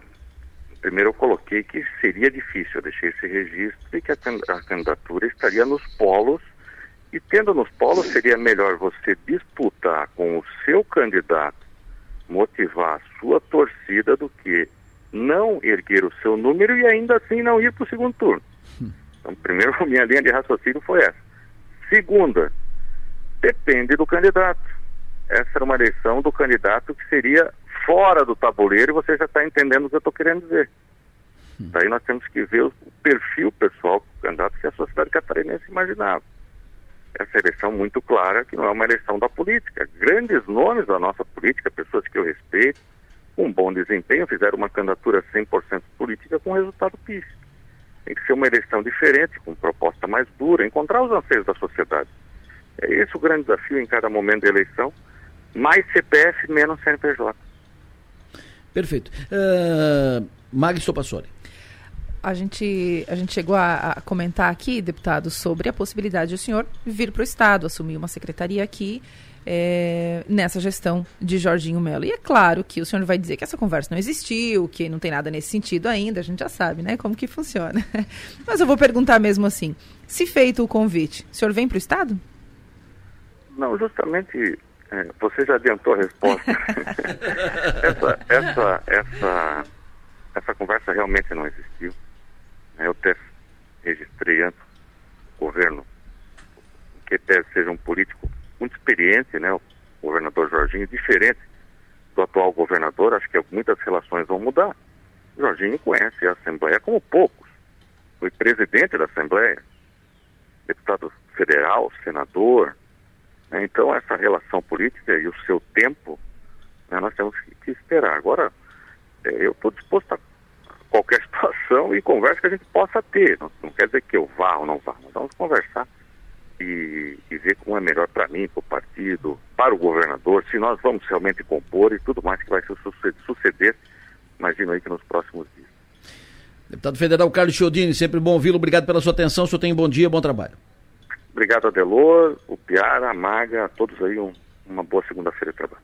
Perfeito. Deputado Federal Carlos Chiodini, deputado reeleito pelo MDB de Santa Catarina. Uh, pelo dito, um deputado que está no jogo, né? Ele está no jogo para ser presidente estadual do MDB e está no jogo, se, dependendo das circunstâncias, ser secretário de Estado de Santa Catarina. Não está muito, não tá muito pro jogo lá em Brasília, né? Pelo, pelo, pelo que foi dito aqui, né? Concordam? Não, variação porque é muito desconfortável em Santa Catarina uma adesão do MDB ao governo Lula, né? Então é, deixou, é, ficou claro quando a pergunta foi encaminhada sobre as duas possíveis adesões, Isso. que o Dini focou na resposta do Jorginho, porque a resposta uh, a resposta nacional, ela é desconfortável não só para quem é de Santa Catarina, mas muito desconfortável para quem é do norte do estado. Pois é, concorda, Maga? Concordo absolutamente.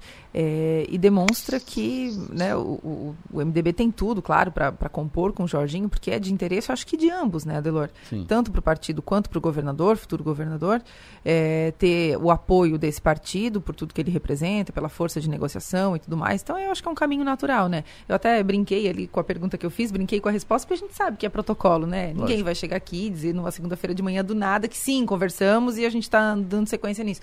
Mas faz parte, né, da do, do, do, do roteiro. É, a gente questionar nesse aspecto. E ficou claro que ele tá. Que, que, essa possibilidade ela não é tão remota assim, ou pelo menos, né? Ela, é, ela tá pode jogo. acontecer. Tá pro jogo. Tá, tá pro, jogo. jogo. Se o Jorginho chamar, tô dentro. Mais ou menos assim. É. Uh, de, fa, falando em, em, política, esteve aqui conosco no, na sexta-feira. O governador Carlos Moisés esteve aqui no estúdio Sou, Sou Maior e participou do programa do Avesso, que é um programa mais leve, solto, descontraído, tá coordenado pela Alice, ainda substituindo a, a Pittsburgh. A Alice coordena a mesa junto com o, com o Chicão e com o Diego. E eles receberam o governador Carlos Moisés na, na sexta-feira. Governador Moisés que está terminando esse mandato e deixou evidente que ele está para o jogo. Ele não vai parar. Ele disse assim: não quero disputar o executivo, não é da minha pretensão, mas Entendeu? Mas, fico, uh, depois na saída aqui eu brinquei, o Senado, né? O, o Senado é, é, é teu foco, Moisés, e ele disse. Senado pois é, é Senado, interessante, duas vagas agora na próxima eleição, né, Delor e tal. Mas no avesso, no sábado, o governador falou sobre pós-eleição, mergulhador, mergulhar no Ipoã. Depois da, das eleições agora, dessa última, tu falasse que tu acha que acabou o teu ciclo assim nesse meio. É. Isso continua, porque eu sei que porque eu sei que ali no calor do momento tá, mas depois assim. Eu falei isso, eu não lembro onde é que foi, tu viu na rádio? tu falasse. Também, também ouvi falar por aí. Me disseram, me disseram. mas eu, eu, eu penso que é, agora tem que tem que realmente dar uma descansada, tem que sair um pouco do cenário, né? E na política eu não, não me imagino em cargo no executivo mais. É, eu acho que já dei a minha contribuição, né? E os catarinenses tiveram uma escolha, fizeram a sua escolha, que é respeitada imediatamente. Eu recebi com absoluta serenidade o resultado da eleição, tanto nacional quanto a eleição estadual. Aí quem, te, quem foi eleito tem mérito e vai governar o estado. E a gente nós vamos fazer uma transição extremamente correta, né? Tudo que tiver ao nosso alcance para que o estado continue dando certo, como deu na nossa gestão, nos próximos quatro anos. Foi, foi mais na frente que ele falou do Ipuã, e falou inclusive do Fermo Pelegrini, que é vizinho dele lá no Ipuã. E por falar em largar o barco, o governador gosta muito de dar uma pescada, dar uma nadada, uma mergulhada, né, governador? É Ipuã que tu fica? Eu, eu tenho casa ali no Ipuã, né? E a gente é o nosso paraíso lá, né? Um lugar que as pessoas sempre. É, os vizinhos vivem em harmonia total, enfim, as pessoas se respeitam, então. E uma natureza exuberante, eu pesco, faço caça. Não tenho feito muita coisa, mano. ah, é? Ah, o Fermo é vizinho lá. É. Isso, isso. E nós tocávamos a associação de praia, da praia ali, né? Para ajeitar as questões, enfim, cuidar da, da, beleza da praia. E ele era parceiro lá, nosso, nosso homem da costela aqui, de, de Criciúma, né? Mas o governador Luiz. bota o cilindro nas costas e mergulha mesmo? Não pode. Não. não ah. eu, eu, também sou mergulhador autônomo. Mas na caça, a gente só pode caçar, é, fazer a captura do pescado na, no peito, na apneia. Então você ah. tem que ah. respirar em cima e descer. É, mas tinha umas manias, aí fiz um. Eu, não é aquela apneia do sono, né? Que de vez em quando eu também faço. Mas a gente fazia campeonato de apneia. Fiquei seis minutos sem respirar já. Sem aparelho? Sem tu ficou seis minutos sem respirar? Sim. Que isso, cara. e ele terminou, evidentemente, cantando, né? Que é o seu hobby, um dos hobbies é, preferidos. E ele canta bem. Ó, oh, vai rolar. Procuro um amor. Já encontrei. Já encontrei. Diferente de todos que amei. Nos seus olhos quero descobrir uma razão para viver e aí?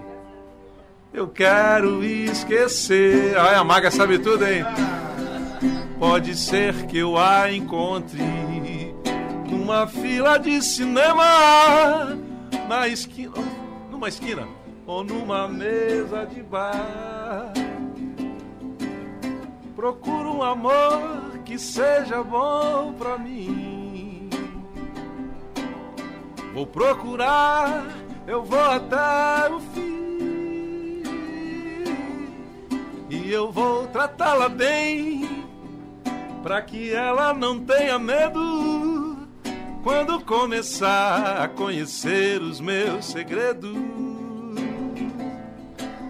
Ele estava com a garganta meio, meio machucada porque na quinta-feira à noite, na noite anterior, a filha do governador Moisés inaugurou uma, uma loja de, de vinhos em Florianópolis e ele acabou uh, trabalhando, né, cantando lá e cantando. Ele cantou até tarde da noite, então ele estava com a voz já quase. Mas mesmo assim, o governador Moisés mostrou os seus dotes uma, mais uma vez. Esse vídeo com ele cantando aqui no, no Avesso na sexta-feira bombou na, na, nas redes no final de semana. A pergunta é. Qual é o futuro político do governador Moisés? Me diga, Piara.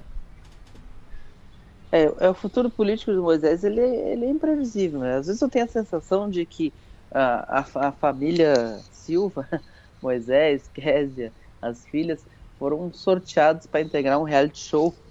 E a gente acompanhou a vida deles por quatro anos e que agora eles voltam para fora da, da fama mas uh, e, e, um, e um, uh, uma fama com muitas responsabilidades. Né?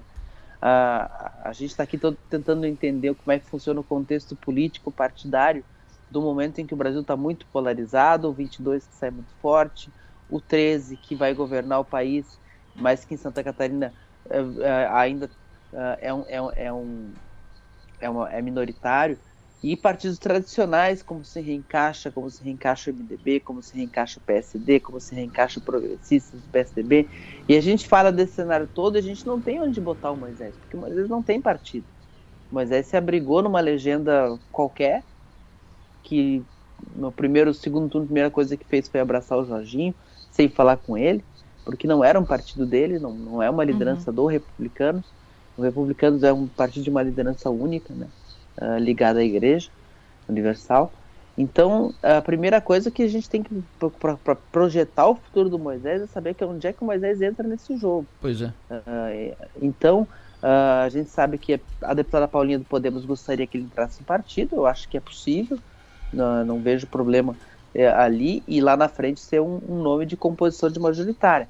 A gente tem que ver que tem gente muito ambiciosa no Podemos, o Camilo Martins, que vai querer acender, tem bastante gente ali. Mas uh, a própria Paulinha.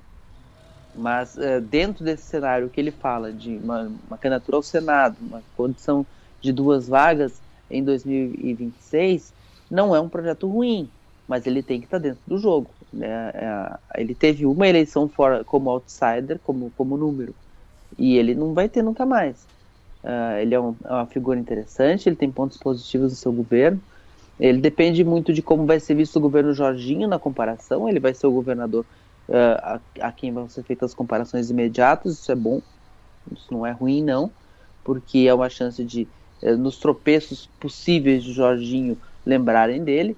Se o governo Jorginho for muito melhor que o dele, é um problema, mas ele, ele, continua, ele vai continuar na pauta por algum tempo e pode é, ser, um, um, ser querido lá na frente, mas ele precisa estar dentro do jogo e eu não consigo ver ele dentro do jogo.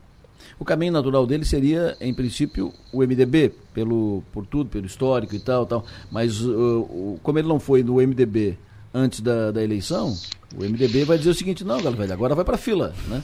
E a e, fila é grande. E, é, e a fila é grande. Então, onde é, o, e o Piara bota bem, pontua bem, né? Onde é que ele vai para onde é que para disputar o Senado, né? É uma eleição, é uma eleição majoritária. Para disputar o Senado, ele tem que estar, tá, tem que ter um exército junto com ele, tem que ter, tem que estar numa numa agremiação importante. Para onde é que ele vai, Maga? Primeiro, Adelor, antes de falar para onde eu acho que ele vai. Além do Ipuã, para onde além é que ele do vai? Ipuã, além do Ipuã. Tem, tem uma, uma, uma, declaração dele que já é a segunda vez que ele fala.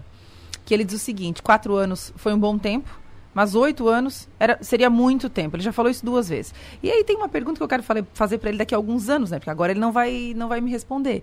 Mas eu quero dizer o seguinte: eu quero perguntar o seguinte, governador, o senhor, quando foi para o Republicanos e fez as coisas do jeito que fez, o senhor estava fazendo isso para não ser reeleito? Porque essa é a sensação que dá quando ele diz, pela segunda vez, que oito anos seria muito tempo.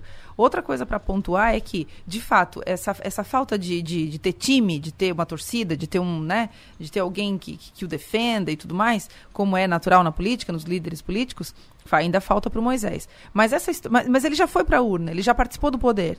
É, e, e, a gente sabe, por experiência, por ter observado isso, que essa coisa de dizer estou fora para sempre hum. é muito difícil, né, Delor? Porque uma vez tendo experimentado tudo isso, é natural que daqui a algum tempo, passado a ressaca, a vontade desponte novamente, né?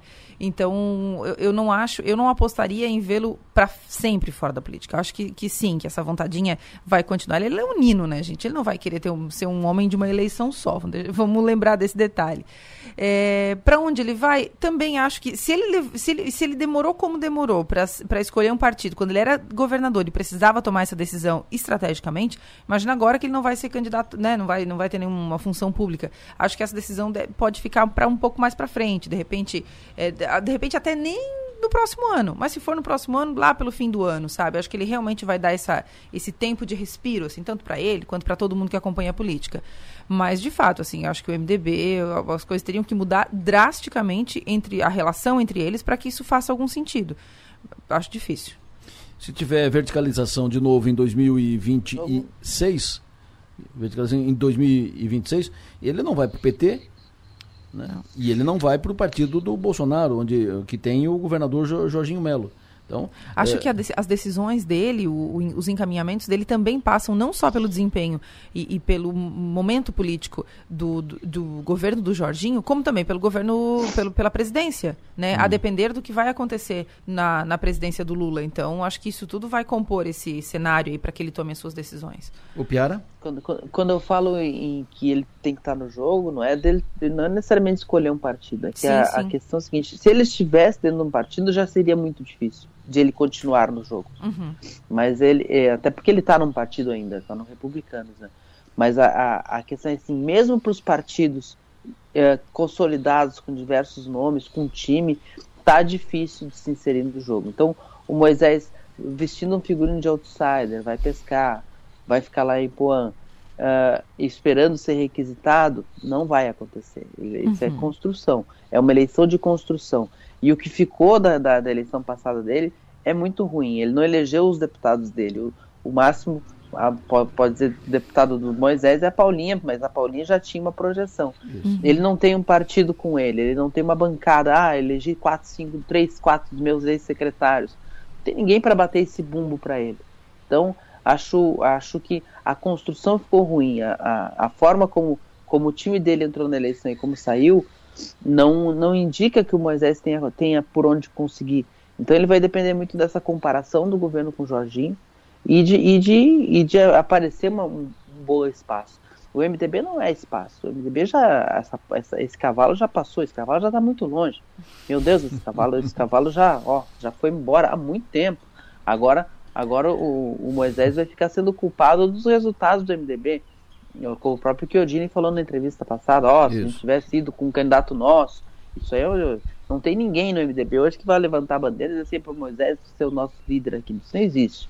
Então, o PP que o dia fez, a, fez essa mesma proposta também não está nem aí. PSTB que já fez essa proposta, ninguém mais lembra que fez essa proposta. Então, a gente não vê uh, grandes espaços. A gente tem que lembrar, no, no frigir dos ovos, o Moisés é o governador que foi candidato à reeleição e não conseguiu para o segundo turno. Isso. Então, isso não é um, um isso não é um indicativo de, de, de, alguma projeção. O Moisés, vai, o Moisés vai ter que ter muita paciência se ele quiser continuar na política, de olhar o cenário e tomar decisões mais inteligentes que as que ele tomou nesse último ano de definições partidárias. Se ele ficar na, no Ipuã esperando que os políticos uh, peguem o caminho e vão até lá para buscá-lo, ele vai ficar no Ipuã. Ele vai ficar no Ipuã. O Piara Bosque, sucesso, energia, bom trabalho e até a noite, sete da noite, 19 horas, estaremos no ar no nosso plena, parlatório. Aqui é o plenário, lá é o parlatório. Nosso parlatório. Parlatório. Parlatório. Fechou? Até a noite, um abraço. Até às sete. Uh, vamos trocar de assunto de novo, vamos falar de, de uh, uma, uma personalidade aqui do sul catarinense, um cidadão do sul que ganha destaque, e sempre é bom falar disso, né? Uh, há pouco falei aqui da Fernanda de Lima, que é de Araranguá. Quando eu digo que é de Araranguá, é porque mora em Araranguá, vive em Araranguá, que está fazendo sucesso em Portugal. Araranguá só tem estrela, né? Exportando é, estrelas. Isso. É, na sexta-feira eu fui falar do árbitro, o Ramon Abate. Ah, o árbitro tal, é daqui, é da Federação, árbitro da Federação Catarinense de, de Futebol, é, que agora foi para a FIFA, da, da CBF, Campeonato Brasileiro, foi para a FIFA e tal, que é de Araranguá. Quase apanhei na mesa, porque estava na mesa o doutor Rogério Carles, que é de Turvo. E ele disse: Não, senhor, o Abate é de Turvo. Não, mas ele foi para Aranguá, ele tinha 4, 5 anos de idade. Não, mas é de Turvo. Alô, Abate, bom dia. Bom dia, Delor. Bom dia a todos os ouvintes. Tudo bem? Prazer ouvi-lo. Primeiro, antes de mais nada, para começo de conversa, parabéns. Parabéns pra, pela tua indicação, uh, pela inserção como no, no, quadro de árbitros da FIFA, uh, o ponto máximo do, de um árbitro de futebol e evidentemente que tu chega lá por competência, competência de, demonstrada, capacidade. Jovem árbitro ainda, já chega no topo. Então, primeiro, parabéns, me fale um pouco dessa tua caminhada, Abate. Obrigado, Delor. Obrigado, realmente foi uma caminhada muito feliz, muito dedicada à arbitragem, né? E a gente já está há 12 anos praticamente na arbitragem, dentro da federação, participando de jogos amadores, né, no começo. Comecei é, minha carreira apitando jogos do veterano no Ermo, na minha uhum. cidade natal. E aí a gente começou nos amadores, né? Fui para a Liga de Arananguá, posteriormente na Liga de Criciúma, na Alarme. Começamos apitando jogos da Federação Catarinense de Futebol, ingressamos na CBF em 2017 e hoje, dia 11 do 11 de 2022, vai ficar marcado minha carreira, na minha vida, minha família, pelo esse, esse, esse posto né, máximo de escudo eu estou muito feliz de ter alcançado. Perfeito. Primeiro, eh, esclarece agora a tua, a tua, a tua, o teu nascimento, né, a tua base, né? Tu é do Ermo quando o Ermo era distrito do Turvo, é isso? Isso. Na verdade, sou do Morro do Ermo. Morro do Ermo.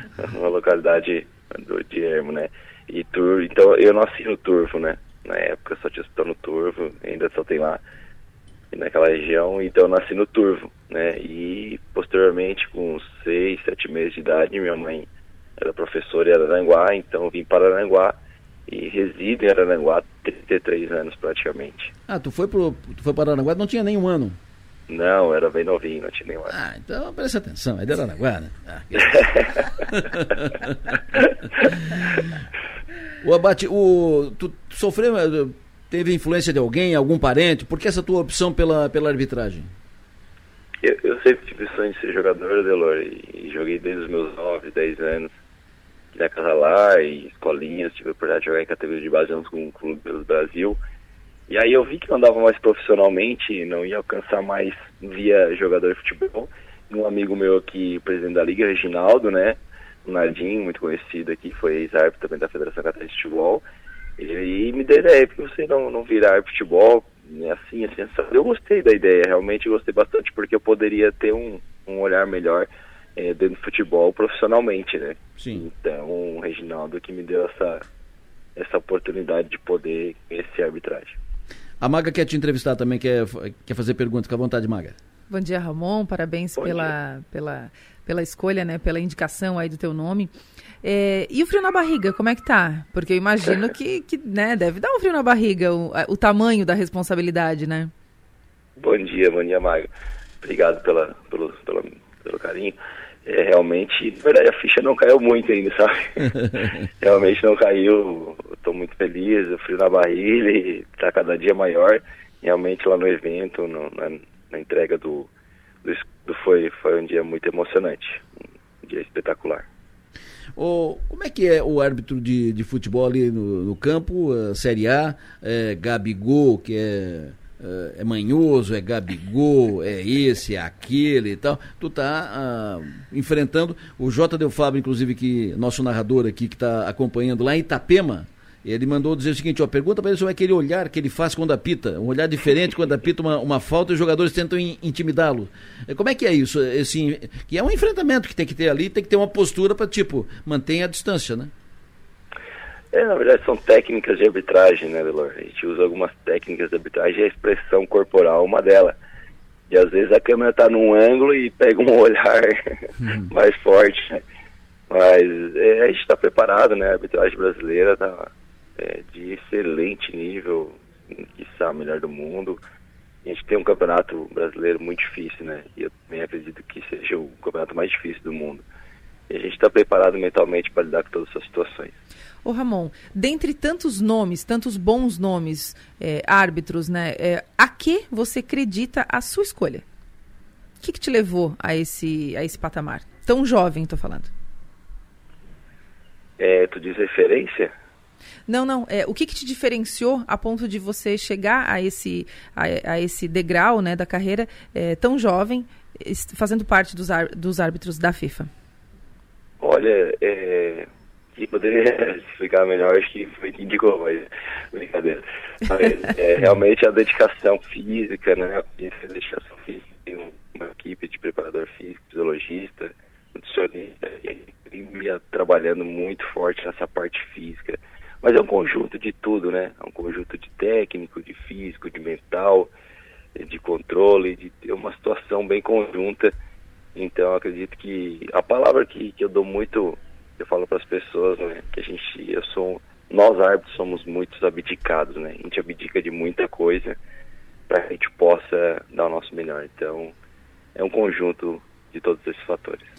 Se fala muito, Abate, no, no, nos últimos tempos sobre a profissionalização da, da arbitragem, ou seja, o árbitro uh, virar uma árbitro de futebol virar profissão e, evidentemente, rentável. Uh, o árbitro no, normalmente era bancário que era juiz de futebol, era jornalista que era juiz, era médio. Uh, hoje a arbitragem já é uma profissão que sustenta. Você pode ser apenas árbitro de, de futebol? Hoje sim, hoje sim. É um campeonato longo, vários campeonatos pelo Brasil e, e os árbitros que apitam com certeza podem sim sim. Perfeito. Agora tu está em, em Araranguá, tu, tu mora em, em Araranguá, né? Eu resido em Araranguá, no meu primeiro dia de férias. e aí tu fica de férias até o, o, início do ano que vem, quando tu vai apitar o Campeonato Catarinense. Perfeito. Começa, no me dia 15 de janeiro. E aí no, nas férias em Araraguá, tu apita o, o praião do arroio? Tu... apitei muito, apitei muito, apitei muito. E sou muito grato, porque a gente aprende muito, né, cara? Eu sou, eu gosto de aprender bastante com as pessoas. E é no amador que a gente tira a casca. Eu então, estude... eu sou muito grato a todos. Eu estudei com o tio do, do Abate. O Ângelo Abate foi meu, meu, meu parceiro de escola lá no colégio Nossa Senhora Mãe dos Homens em Araranguá, que agora é a escola Murialdo lá em, e você em Araranguá. jogava futebol, Adelor? Eu? É? Eu, eu, eu, eu maltratava a bola, né? Ramon, foi um prazer te ouvir aqui. Muito obrigado. Parabéns pela tua, pela tua designação por chegar a esse posto, que é o ápice para o árbitro de, de, futebol. Tens uma carreira brilhante pela frente, sucesso energia, bom trabalho representando bem o sul catarinense. Obrigado, Delor, Maga, todos os ouvintes, estou à disposição. Foi um excelente papo, que Deus abençoe a todos. Desejando um Feliz Natal, um Feliz Ano Novo 2023. Seja maravilhoso para todo mundo. Um abraço. Árbitro Ramon Abate Abel, uh, que foi recebeu na sexta-feira o, a sua, a, o seu título, né, o, o, documento, o certificado, a confirmação que passa a fazer parte do quadro de árbitros da FIFA. E ficou determinado aqui, Adelor, que ele é um pouquinho de Turvo, um pouquinho de Araranguá, e assim ficou todo mundo feliz, né? Que tal? Não, eu não sabia que ele tinha ido com, com seis meses para né? Araranguá. Ah, então era Araranguá. Imagina. E a mãe dele professora lá em, em Araranguá e tal. Então, eh, nosso, nossos, nossos respeitos ao, ao abate e uma carreira exitosa já está sendo que continue assim. Vamos fazer agora uma, uma conexão internacional. E aí vamos para o outro lado do mundo. É longe agora para onde a gente vai. Nós vamos para o Japão. Uma comitiva catarinense de reitores das universidades comunitárias está no Japão, Japão-Singapura. Foi para lá para conhecer o ecossistema de ciência, tecnologia e inovação.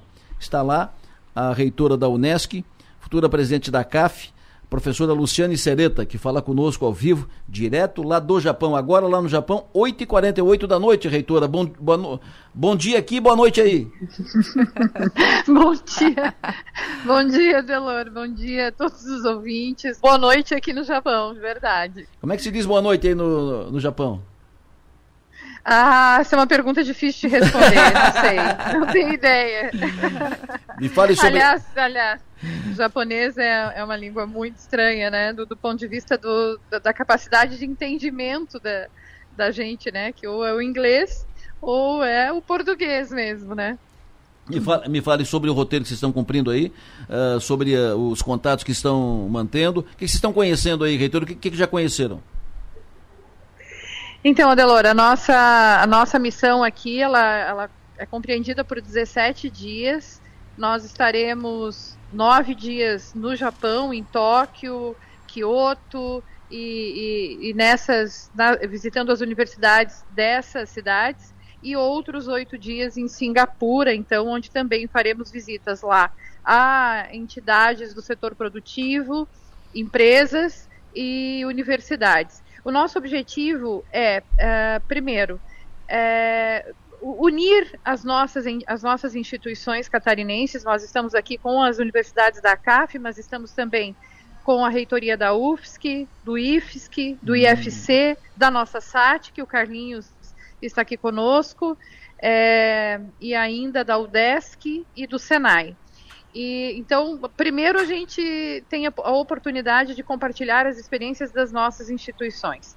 E, além disso, é, viabilizar novos acordos internacionais com essas entidades. Hoje nós visitamos durante todo o dia a Universidade de Tóquio, é um centro tecnológico importantíssimo de referência no mundo, onde se fazem é, todas as grandes inovações tecnológicas e viabilizamos uh, boas oportunidades para estabelecermos acordos cooperativos aí das nossas universidades com vários setores deles aqui, inclusive o setor de saúde, que é a biotecnologia muito avançada, né?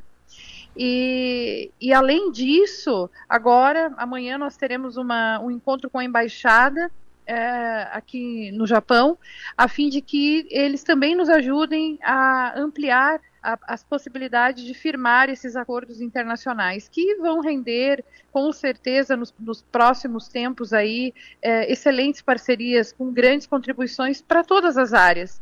É, que nós temos, né? Sobretudo a área da inovação, da tecnologia e da educação.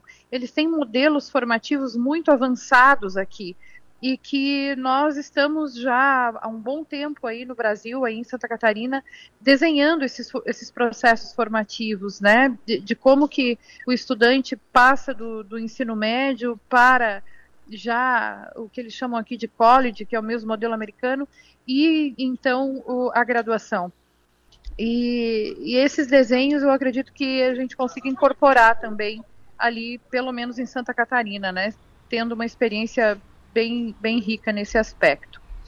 Então, é, tem sido uma, uma imersão muito, é, muito disruptiva, que é, eu, eu tinha uma expectativa muito boa, mas ela superou é, muito aquilo que nós esperávamos, né? Deixa eu só fazer um, um, um, um parênteses aqui, um registro e o ouvinte aqui que tem celular final 8 no, 8965 faz a, uma observação pertinente. Antes a gente entrevistou o doutor Renato Matos, aqui de Criciúma, que deu problema no, no celular. Uhum. A gente entrevistou antes um outro ouvinte, deu problema no celular. O, o Abate agora também deu um probleminha na, na linha e tal. E aí o ouvinte disse, tem certeza que a reitora está no Japão? Que qualidade de uhum, som. É verdade. É e, verdade. A, e, A, reitora fala conosco lá é do Japão, no outro lado do mundo, e a, a qualidade de som perfeita, do sinal perfeito, perfeito como se ela estivesse sentada aqui é verdade. no estúdio.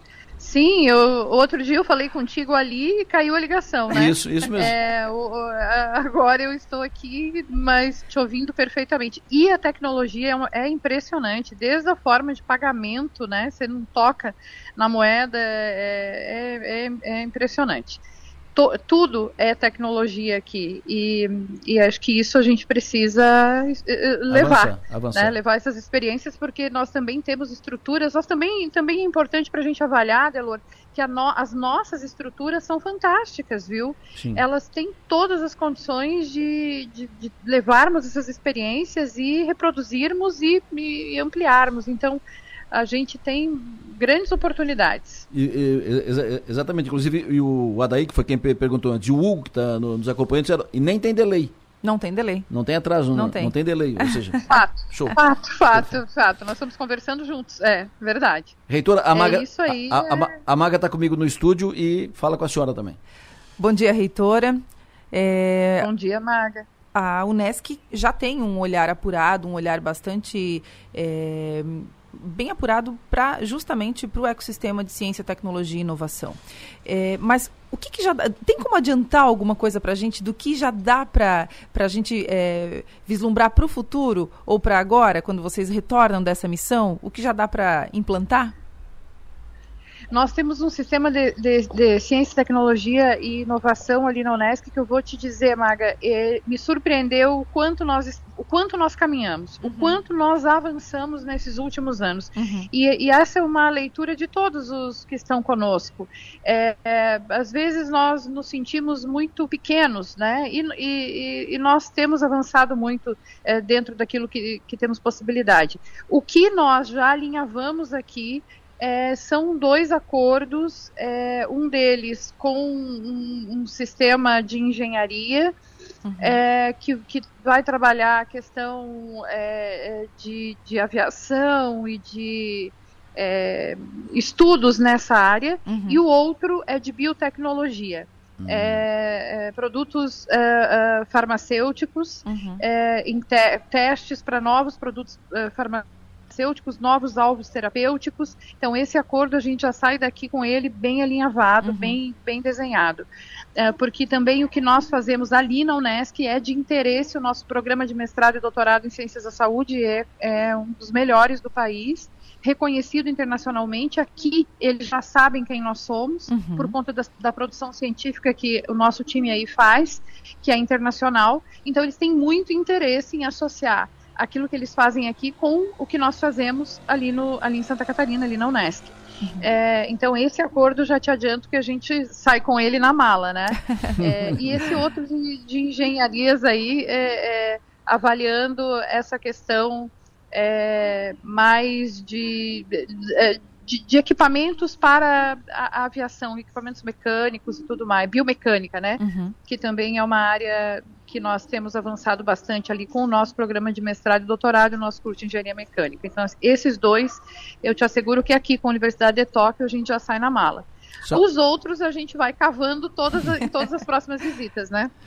Mas esses, esses acordos são acordos com a Unesc, que, que a Unesc está tá fazendo, ou são com acordos Unesc, com as universidades? Com a Unesc, com a Unesc, com a Unesc, com a Unesc, com a Unesc, com a Unesc. Porque cada universidade daí, ela identifica a, a, as suas as suas possibilidades Claro. e, e, e aquilo que, que, que consegue dar conta, né? Então, no nosso caso, são esses dois, né? Hoje, na de Tóquio, nós somos a única que saímos com esses acordos já, já bem, bem desenhados. Mas porque a gente também se organizou previamente, estudou bem a universidade, fez contatos prévios para conseguir chegar aqui e potencializar bastante essa visita, né? Uhum.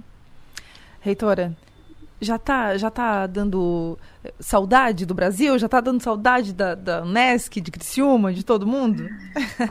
Não tem nada igual ao Brasil. Não tem nada igual a Santa Catarina, não tem nada igual ao Unesc. Eu mas não vejo a hora de estar de volta para poder colocar a mão na massa com tudo aquilo que a gente já viu aqui, né? Inclusive os aspectos culturais.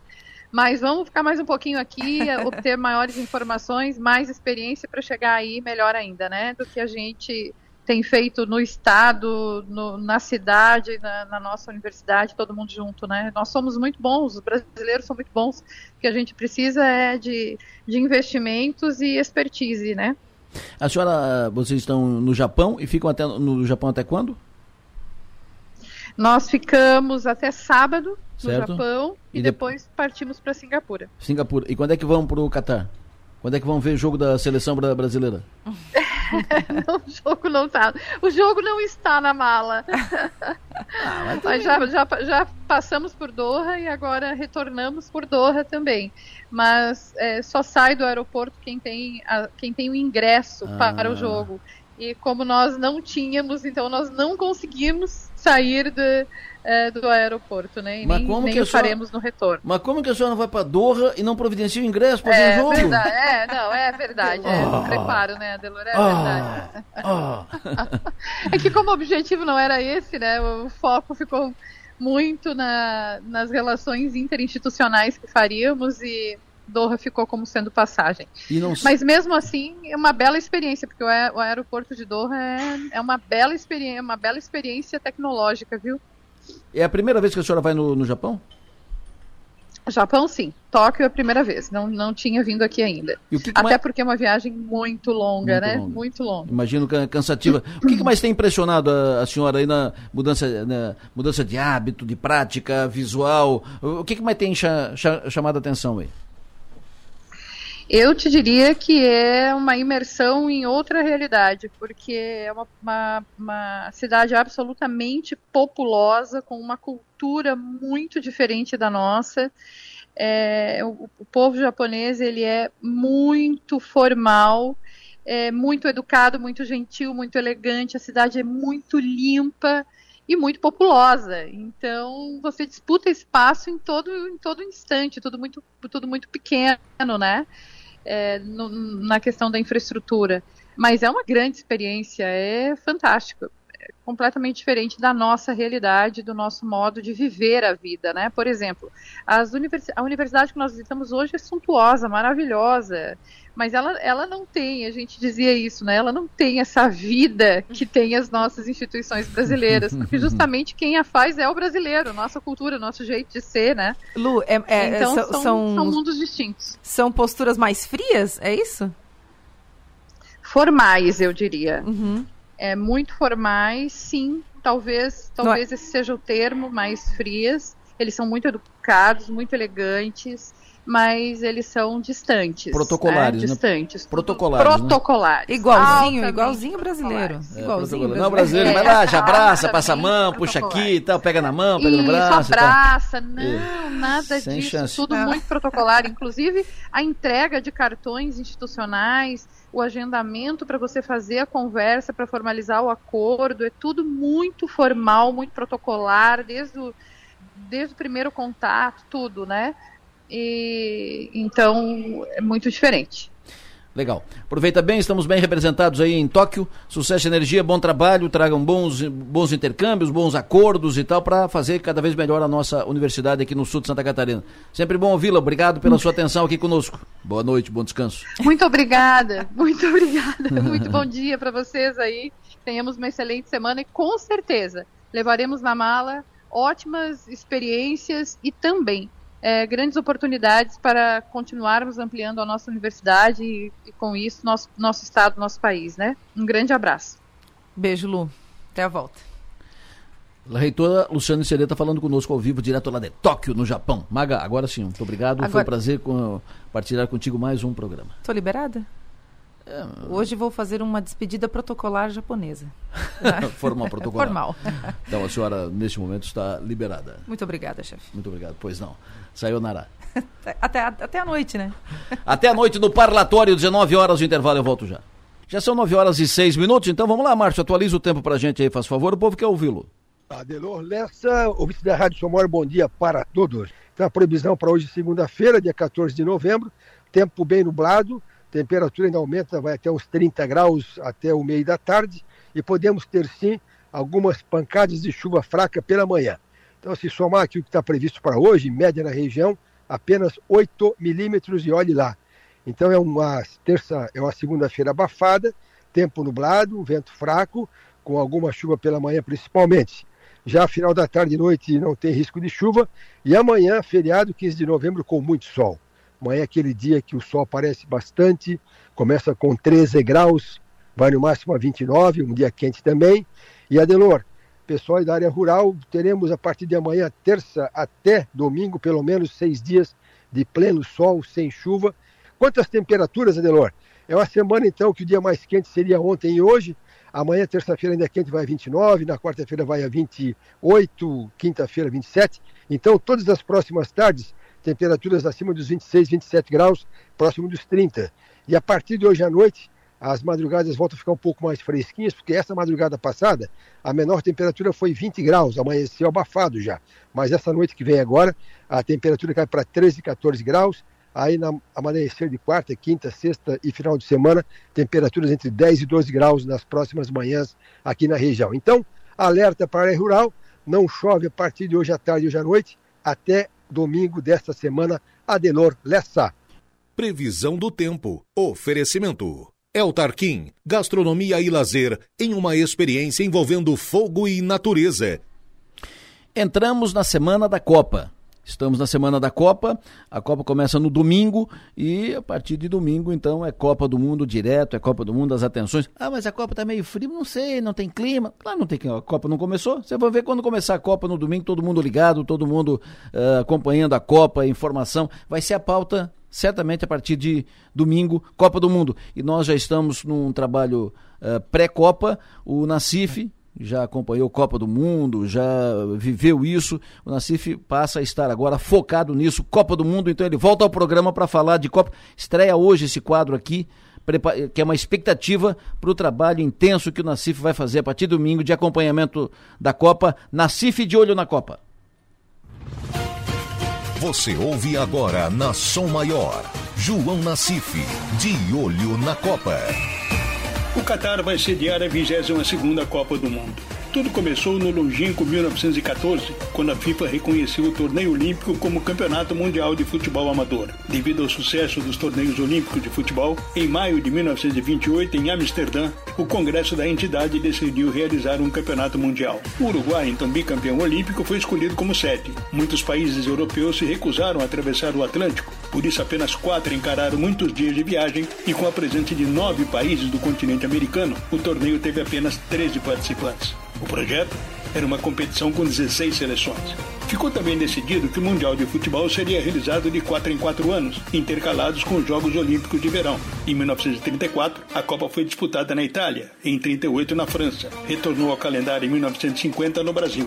Somente em duas oportunidades a Copa não foi realizada, em 1942 e 1946, devido à Segunda Guerra Mundial.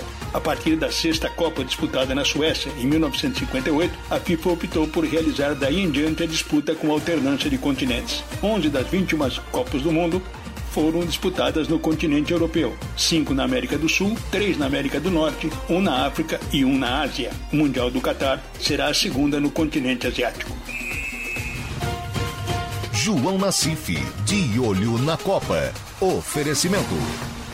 Projetar imóveis. Isamaco Comércio de Ferro. Corte de chapa a laser. O Nassif vai ficar nessa semana dando tópicos da Copa, históricos da, de Copa do Mundo e tal. Aquecimento, né?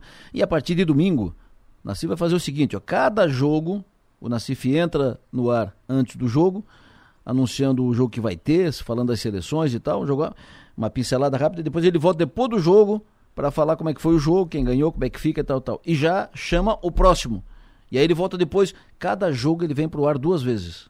Cada jogo da Copa, todos os jogos, todos, não são só os jogos do Brasil. É cada jogo da Copa, ele vem pro ar antes e depois, antes e depois, antes e depois e assim por diante, na CIF, de olho na Copa, a partir de agora, até o final da Copa do Mundo. 9 e 13. Beto Roncaglio, Carlos Roberto Roncaglio, coordenador de mobilização e recursos do bairro da Juventude. Bom dia, Beto. Bom dia, Delô. Bom dia a todos os ouvintes do, da Rádio São Maior. Prazer ouvi-lo, sempre bom tê-lo conosco. Obrigado pela sua participação conosco. Qual é a tua preparação para a Copa, hein? O que, que tu acha da Copa? Tu acha que o Brasil é favorito para a Copa? Qual é a tua expectativa, hein, Beto? Olha, nós brasileiros sempre temos que confiar até, até o final, né? É, nós temos um. Ontem eu estava assistindo o esporte e a gente tem uma grande possibilidade, né? Tem uma galera aí que é, é, é um time mesclado, né? Com experiência e com uma juventude que corre muito. Então eu acredito que a gente tem possibilidade sim de chegar, né? A gente sabe que Copa do Mundo é Copa do Mundo, cada jogo é, é uma final, como diz o outro. Mas vamos acreditar que sim, né? A gente tem possibilidade sim de chegar e por que não ser campeão. Fazia tempo que a gente não tinha uma seleção tão boa, uma seleção tão forte é quanto verdade. essa, tão, tão parelha, com tantos craques né, e, bem, e bem treinada. Bom, acho que vai dar certo. Ô Beto, quero conversar contigo sobre os cartões de Natal, porque nós já, já estamos indo para o fim do ano, nós estamos falando de Copa. Daqui a pouco, quando acabar a Copa, Papai Noel já vai estar tá na, na área, e Natal, e festa e Ano Novo, e assim por diante. Me fale sobre os cartões, os tradicionais cartões de Natal do bairro da Juventude, que já estão disponíveis para compra, para as empresas fazer a, a, saudação aos seus clientes, amigos, fornecedores. Como é que está o, o, o, cartão? É verdade, Adelô. É, bem, os nossos cartões realmente são os cartões de Natal tradicional, né? A gente faz todos os anos, já, já são 28 anos de campanha, né, Adelô? Não é... A gente não começou a fazer ontem cartão, já são 28 anos de campanha e a gente fica muito feliz por isso.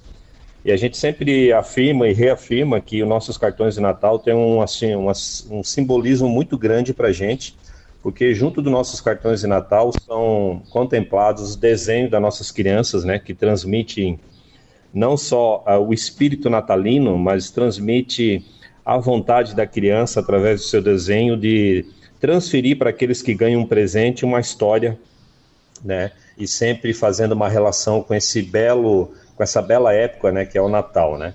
Então, nossas crianças, como todos os anos acontece, a gente faz aqui é, sempre é, o nosso concurso, né, do desenho do cartão de Natal. Esse ano foram contemplados quatro cartões de Natal, quatro desenhos. Então, nós temos quatro lindos desenhos aí com mensagens natalinas né, que a gente trabalha temas aí que sempre transmite o espírito do Natal, como temas como família, temas como o centro do Natal, que é o nascimento de Jesus Cristo, é, o tema como bairro da juventude e presentes, né, o simbolismo do, do próprio Papai Noel. Então a gente tem toda é, uma temática junto dos cartões de Natal. Lembrando, né, Delor, que pessoas físicas podem comprar aqui é, apenas R$ reais. Lembrando que os nossos cartões já vão com envelope, não precisa se preocupar em relação a isso.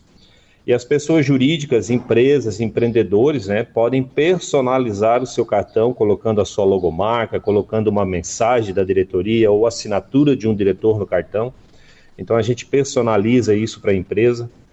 Há um custo muito é, muito simbólico, né? E esse simbolismo do custo ele representa recurso para a nossa instituição que é tão importante nesse momento como o final do ano. Perfeito. São quantos cartões é, disponíveis? A gente tem uma meta, Delor, esse ano de vender 20 mil cartões físicos. A gente já já está aí na praça aí com 12 mil cartões vendidos, né? Então a gente está hum. na reta final aí, faltando aí basicamente aí 25 dias para o encerramento das vendas e graças a Deus assim o pessoal está entendendo e, e depois da pandemia, né, Delora, é, esse simbolismo do cartão representa muito, né, que é a pessoalidade, né, de tu entregar na mão de alguém e dar um abraço, né, de feliz Natal, entregar para um amigo, entregar para a família, para os filhos, para a mulher, é, entregar para o seu funcionário, para o seu cliente, para o seu fornecedor. Então tem um simbolismo ainda maior esse ano, que tudo está voltando à sua normalidade, todos os eventos presencialmente Então a gente acredita que é um grande momento de você presentear alguém com os cartões de Natal do bairro da Juventude. Como é que faz para comprar o cartão? É muito fácil, é só ligar aqui para o bairro da Juventude ou vir aqui pessoalmente, já tomam café com a gente, já conhecem a instituição, aqueles que não conhecem. É só ligar para o 3403-2743, que cai direto aqui na, na mesa da mobilização de recursos, ou pelo WhatsApp 996639775, ou ainda pelo e-mail selosocial arroba bairrodajuventude.org.br ou acessar nossas redes sociais aí, é só arroba bairro da juventude que você vai encontrar rapidamente nosso endereço e nosso telefone. Beto, muito obrigado, sucesso e energia, bom trabalho e que a meta seja, seja atingida, seja batida, porque metas existem para ser vencidas. Muito obrigado, Beto, um abraço. Nós que agradecemos a Delor, a todos os ouvintes da Rádio São Maior, é um prazer ir falar com vocês e torcemos aí para o Brasil ser campeão da Copa do Mundo, se Deus quiser. Forte abraço a todos. Deus te ouça, um abraço, Beto. Coordenador de mobilização de recursos do bairro da Juventude, Carlos Roberto Roncaglio. Beto Roncaglio. Uh, 916, Lucas Rocco. Alô, Lucas Rocco, tudo bem? Como é que está uh, começando o mercado financeiro? Como é que é o mercado financeiro num dia assim, na, no meio do feriadão? Bom dia, muito bom dia. Vamos começando mais uma semana do mercado financeiro, semana com feriado, mas não quer dizer que deve ser mais tranquila por isso.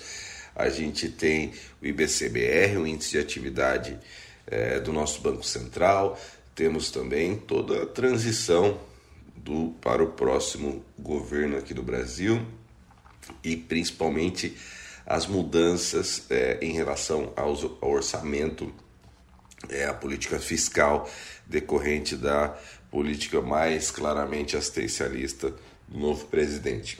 Nesse final de semana, o ministro da Casa Civil, Ciro Nogueira, defendeu a aprovação da PEC é, para bancar o Bolsa Família de 600 reais e o salário mínimo é, com um reajuste real agora em pelo menos aprovar para 2020 e 23. Então, são poucos indicadores econômicos ao longo da semana, além do IBCBR, mas muita coisa para ser tratada, para ser é, é, conversada. Né? E outra coisa lá fora, nós, mais duas situações. Primeiro, em relação a, a aquele combate intenso da China do, em cima do Covid-19, Covid-0. É, isso na semana passada parece ter já tido um alívio mais claro por parte do governo em relação a essa política, e com isso as commodities andaram bem na semana passada, uma boas altas, tanto para é, o minério como para o petróleo, que nesse momento opera em 88 dólares o barril, caindo 0,9%.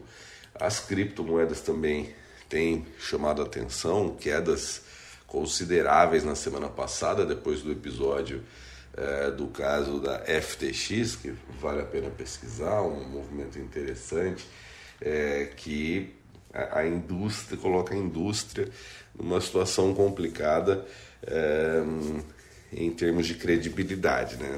Muitas bolsas de criptomoeda tendo problema e isso é, é, faz com que toda a indústria seja prejudicada. O criptomoeda, a, a, o Bitcoin está operando nesse momento na faixa de 16 mil dólares a moeda ali, mesmo subindo hoje ainda bastante amassada, sendo que outro dia estava em 22 mil dólares, uma queda aí de mais de 30%.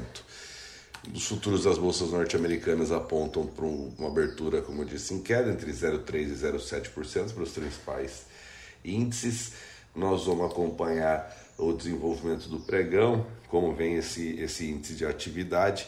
E amanhã e na quarta-feira estamos de volta com todos os detalhes para os amigos ouvintes. Por enquanto é isso. Um abraço, boa semana. No bolso e na bolsa. Oferecimento. Locativa. Rendercar Service. Oficina especializada Audi. E Hotel Darouti. O intervalo eu volto já para fechar o programa de hoje. Me aguarda um pouquinho, já volto. Hoje, 19 horas, nosso parlatório, nossa live de toda segunda-feira, nosso parlatório de hoje, uh, eu, a Maga e o Piara, nós vamos falar sobre as circunstâncias, nós vamos alongar essa conversa aqui sobre o futuro do governador Moisés, futuro político do, do Moisés, nós vamos falar sobre composições para o governo, quem do Sul está cotado para fazer parte do, do governo Jorginho, quem poderá fazer parte do governo uh, do presidente do, do, do futuro do presidente eleito Lula. Uh, quem vamos falar sobre as manifestações que estão acontecendo ainda em Criciúma, pelo, pelo estado afora. Parlatório hoje, 19 horas. 19 horas a nossa live de toda segunda-feira. Eu, Piara Maga, você poderá acompanhar com áudio aqui na sua maior e poderá acompanhar em áudio e vídeo no 48 e no YouTube do 48. Fechou? Tamo junto. Clínica de Óleo de Araranguá e a dica de hoje. Olá, ouvintes. Essa é uma mensagem da Clínica de Olhos São José de Araranguá. Hoje vamos conversar um pouquinho sobre a catarata. Muitas pessoas já escutaram sobre a catarata como uma doença nos olhos que causa diminuição progressiva da visão, mas poucos sabem realmente do que se trata. No olho, para ajudar na formação da visão, há uma lente chamada cristalino. O cristalino obrigatoriamente necessita ser transparente para que a luz passe facilmente através dele e atinja a retina. Quando o cristalino perde a transparência, nós estamos de frente com a catarata. Isso é bastante comum com o avançar da idade, pois o envelhecimento do cristalino acontece naturalmente. Então, conforme o tempo vai passando, há uma perda progressiva da transparência do cristalino. Por isso, quem tem catarata vai perdendo a visão gradualmente, já que a entrada de luz nos olhos vai ficando cada vez mais difícil. Prestem atenção que estamos falando sobre o tipo de catarata mais comum, mas o uso inadvertido de alguns medicamentos podem também induzir a formação de catarata.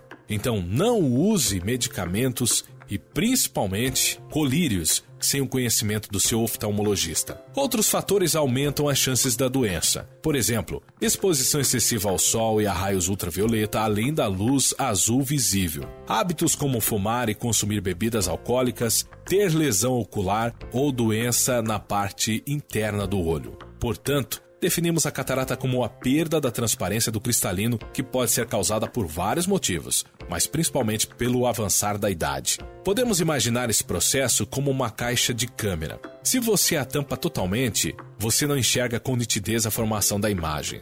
É a mesma coisa com os nossos olhos. Essa caixa de câmera é como se fosse o nosso cristalino. Sem ele, não conseguimos ter a formação da imagem na retina. E aos poucos, a visão vai ficando mais embaçada chegando até aos casos mais avançados cuja formação da imagem não existe mais e a pessoa parece ver uma névoa diante dos olhos. Com a catarata, o paciente pode apresentar sintomas como perda gradual da visão, sensibilidade à luz, visão dupla, dificuldade para ler, dirigir e andar, e até mesmo alteração da percepção de cores. Se você se identificou com algum desses sintomas, não hesite em procurar um oftalmologista. Em nome da Clínica de Olhos São José de Araranguá, esperamos ter esclarecido o que é as causas e os sintomas da catarata. Até mais. Muito obrigado, boa dica, importante. Está lá na capa do 48, você lê agora lá no 48. Criciúma retoma adesões de sócios torcedores nessa segunda-feira. Aproximadamente mil novas vagas serão disponibilizadas. Começa um novo plano de sócio para o Criciúma Esporte Clube. Criciúma que terá um 2023 maravilhoso vai disputar o Campeonato Catarinense Série A, vai disputar o título do Campeonato Catarinense, vai disputar o Campeonato Brasileiro Série B, com possibilidade real de acesso, e vai disputar a Copa do Brasil. Então será um ano especial para o Criciúma Esporte Clube 2023. Plano de adesão nosso de novos sócios torcedores, o Criciúma estará abrindo hoje, estará oferecendo hoje, eh, vai começar a disponibilizar hoje no mercado aos, aos torcedores do Criciúma.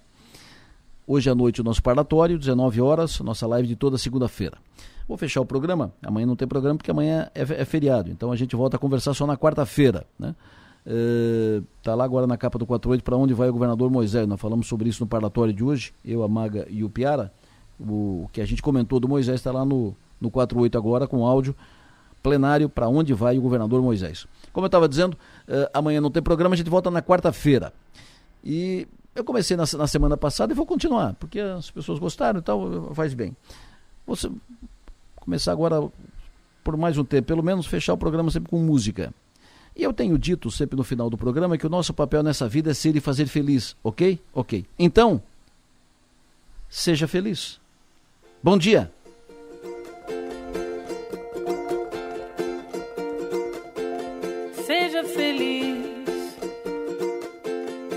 seu país. Seja feliz.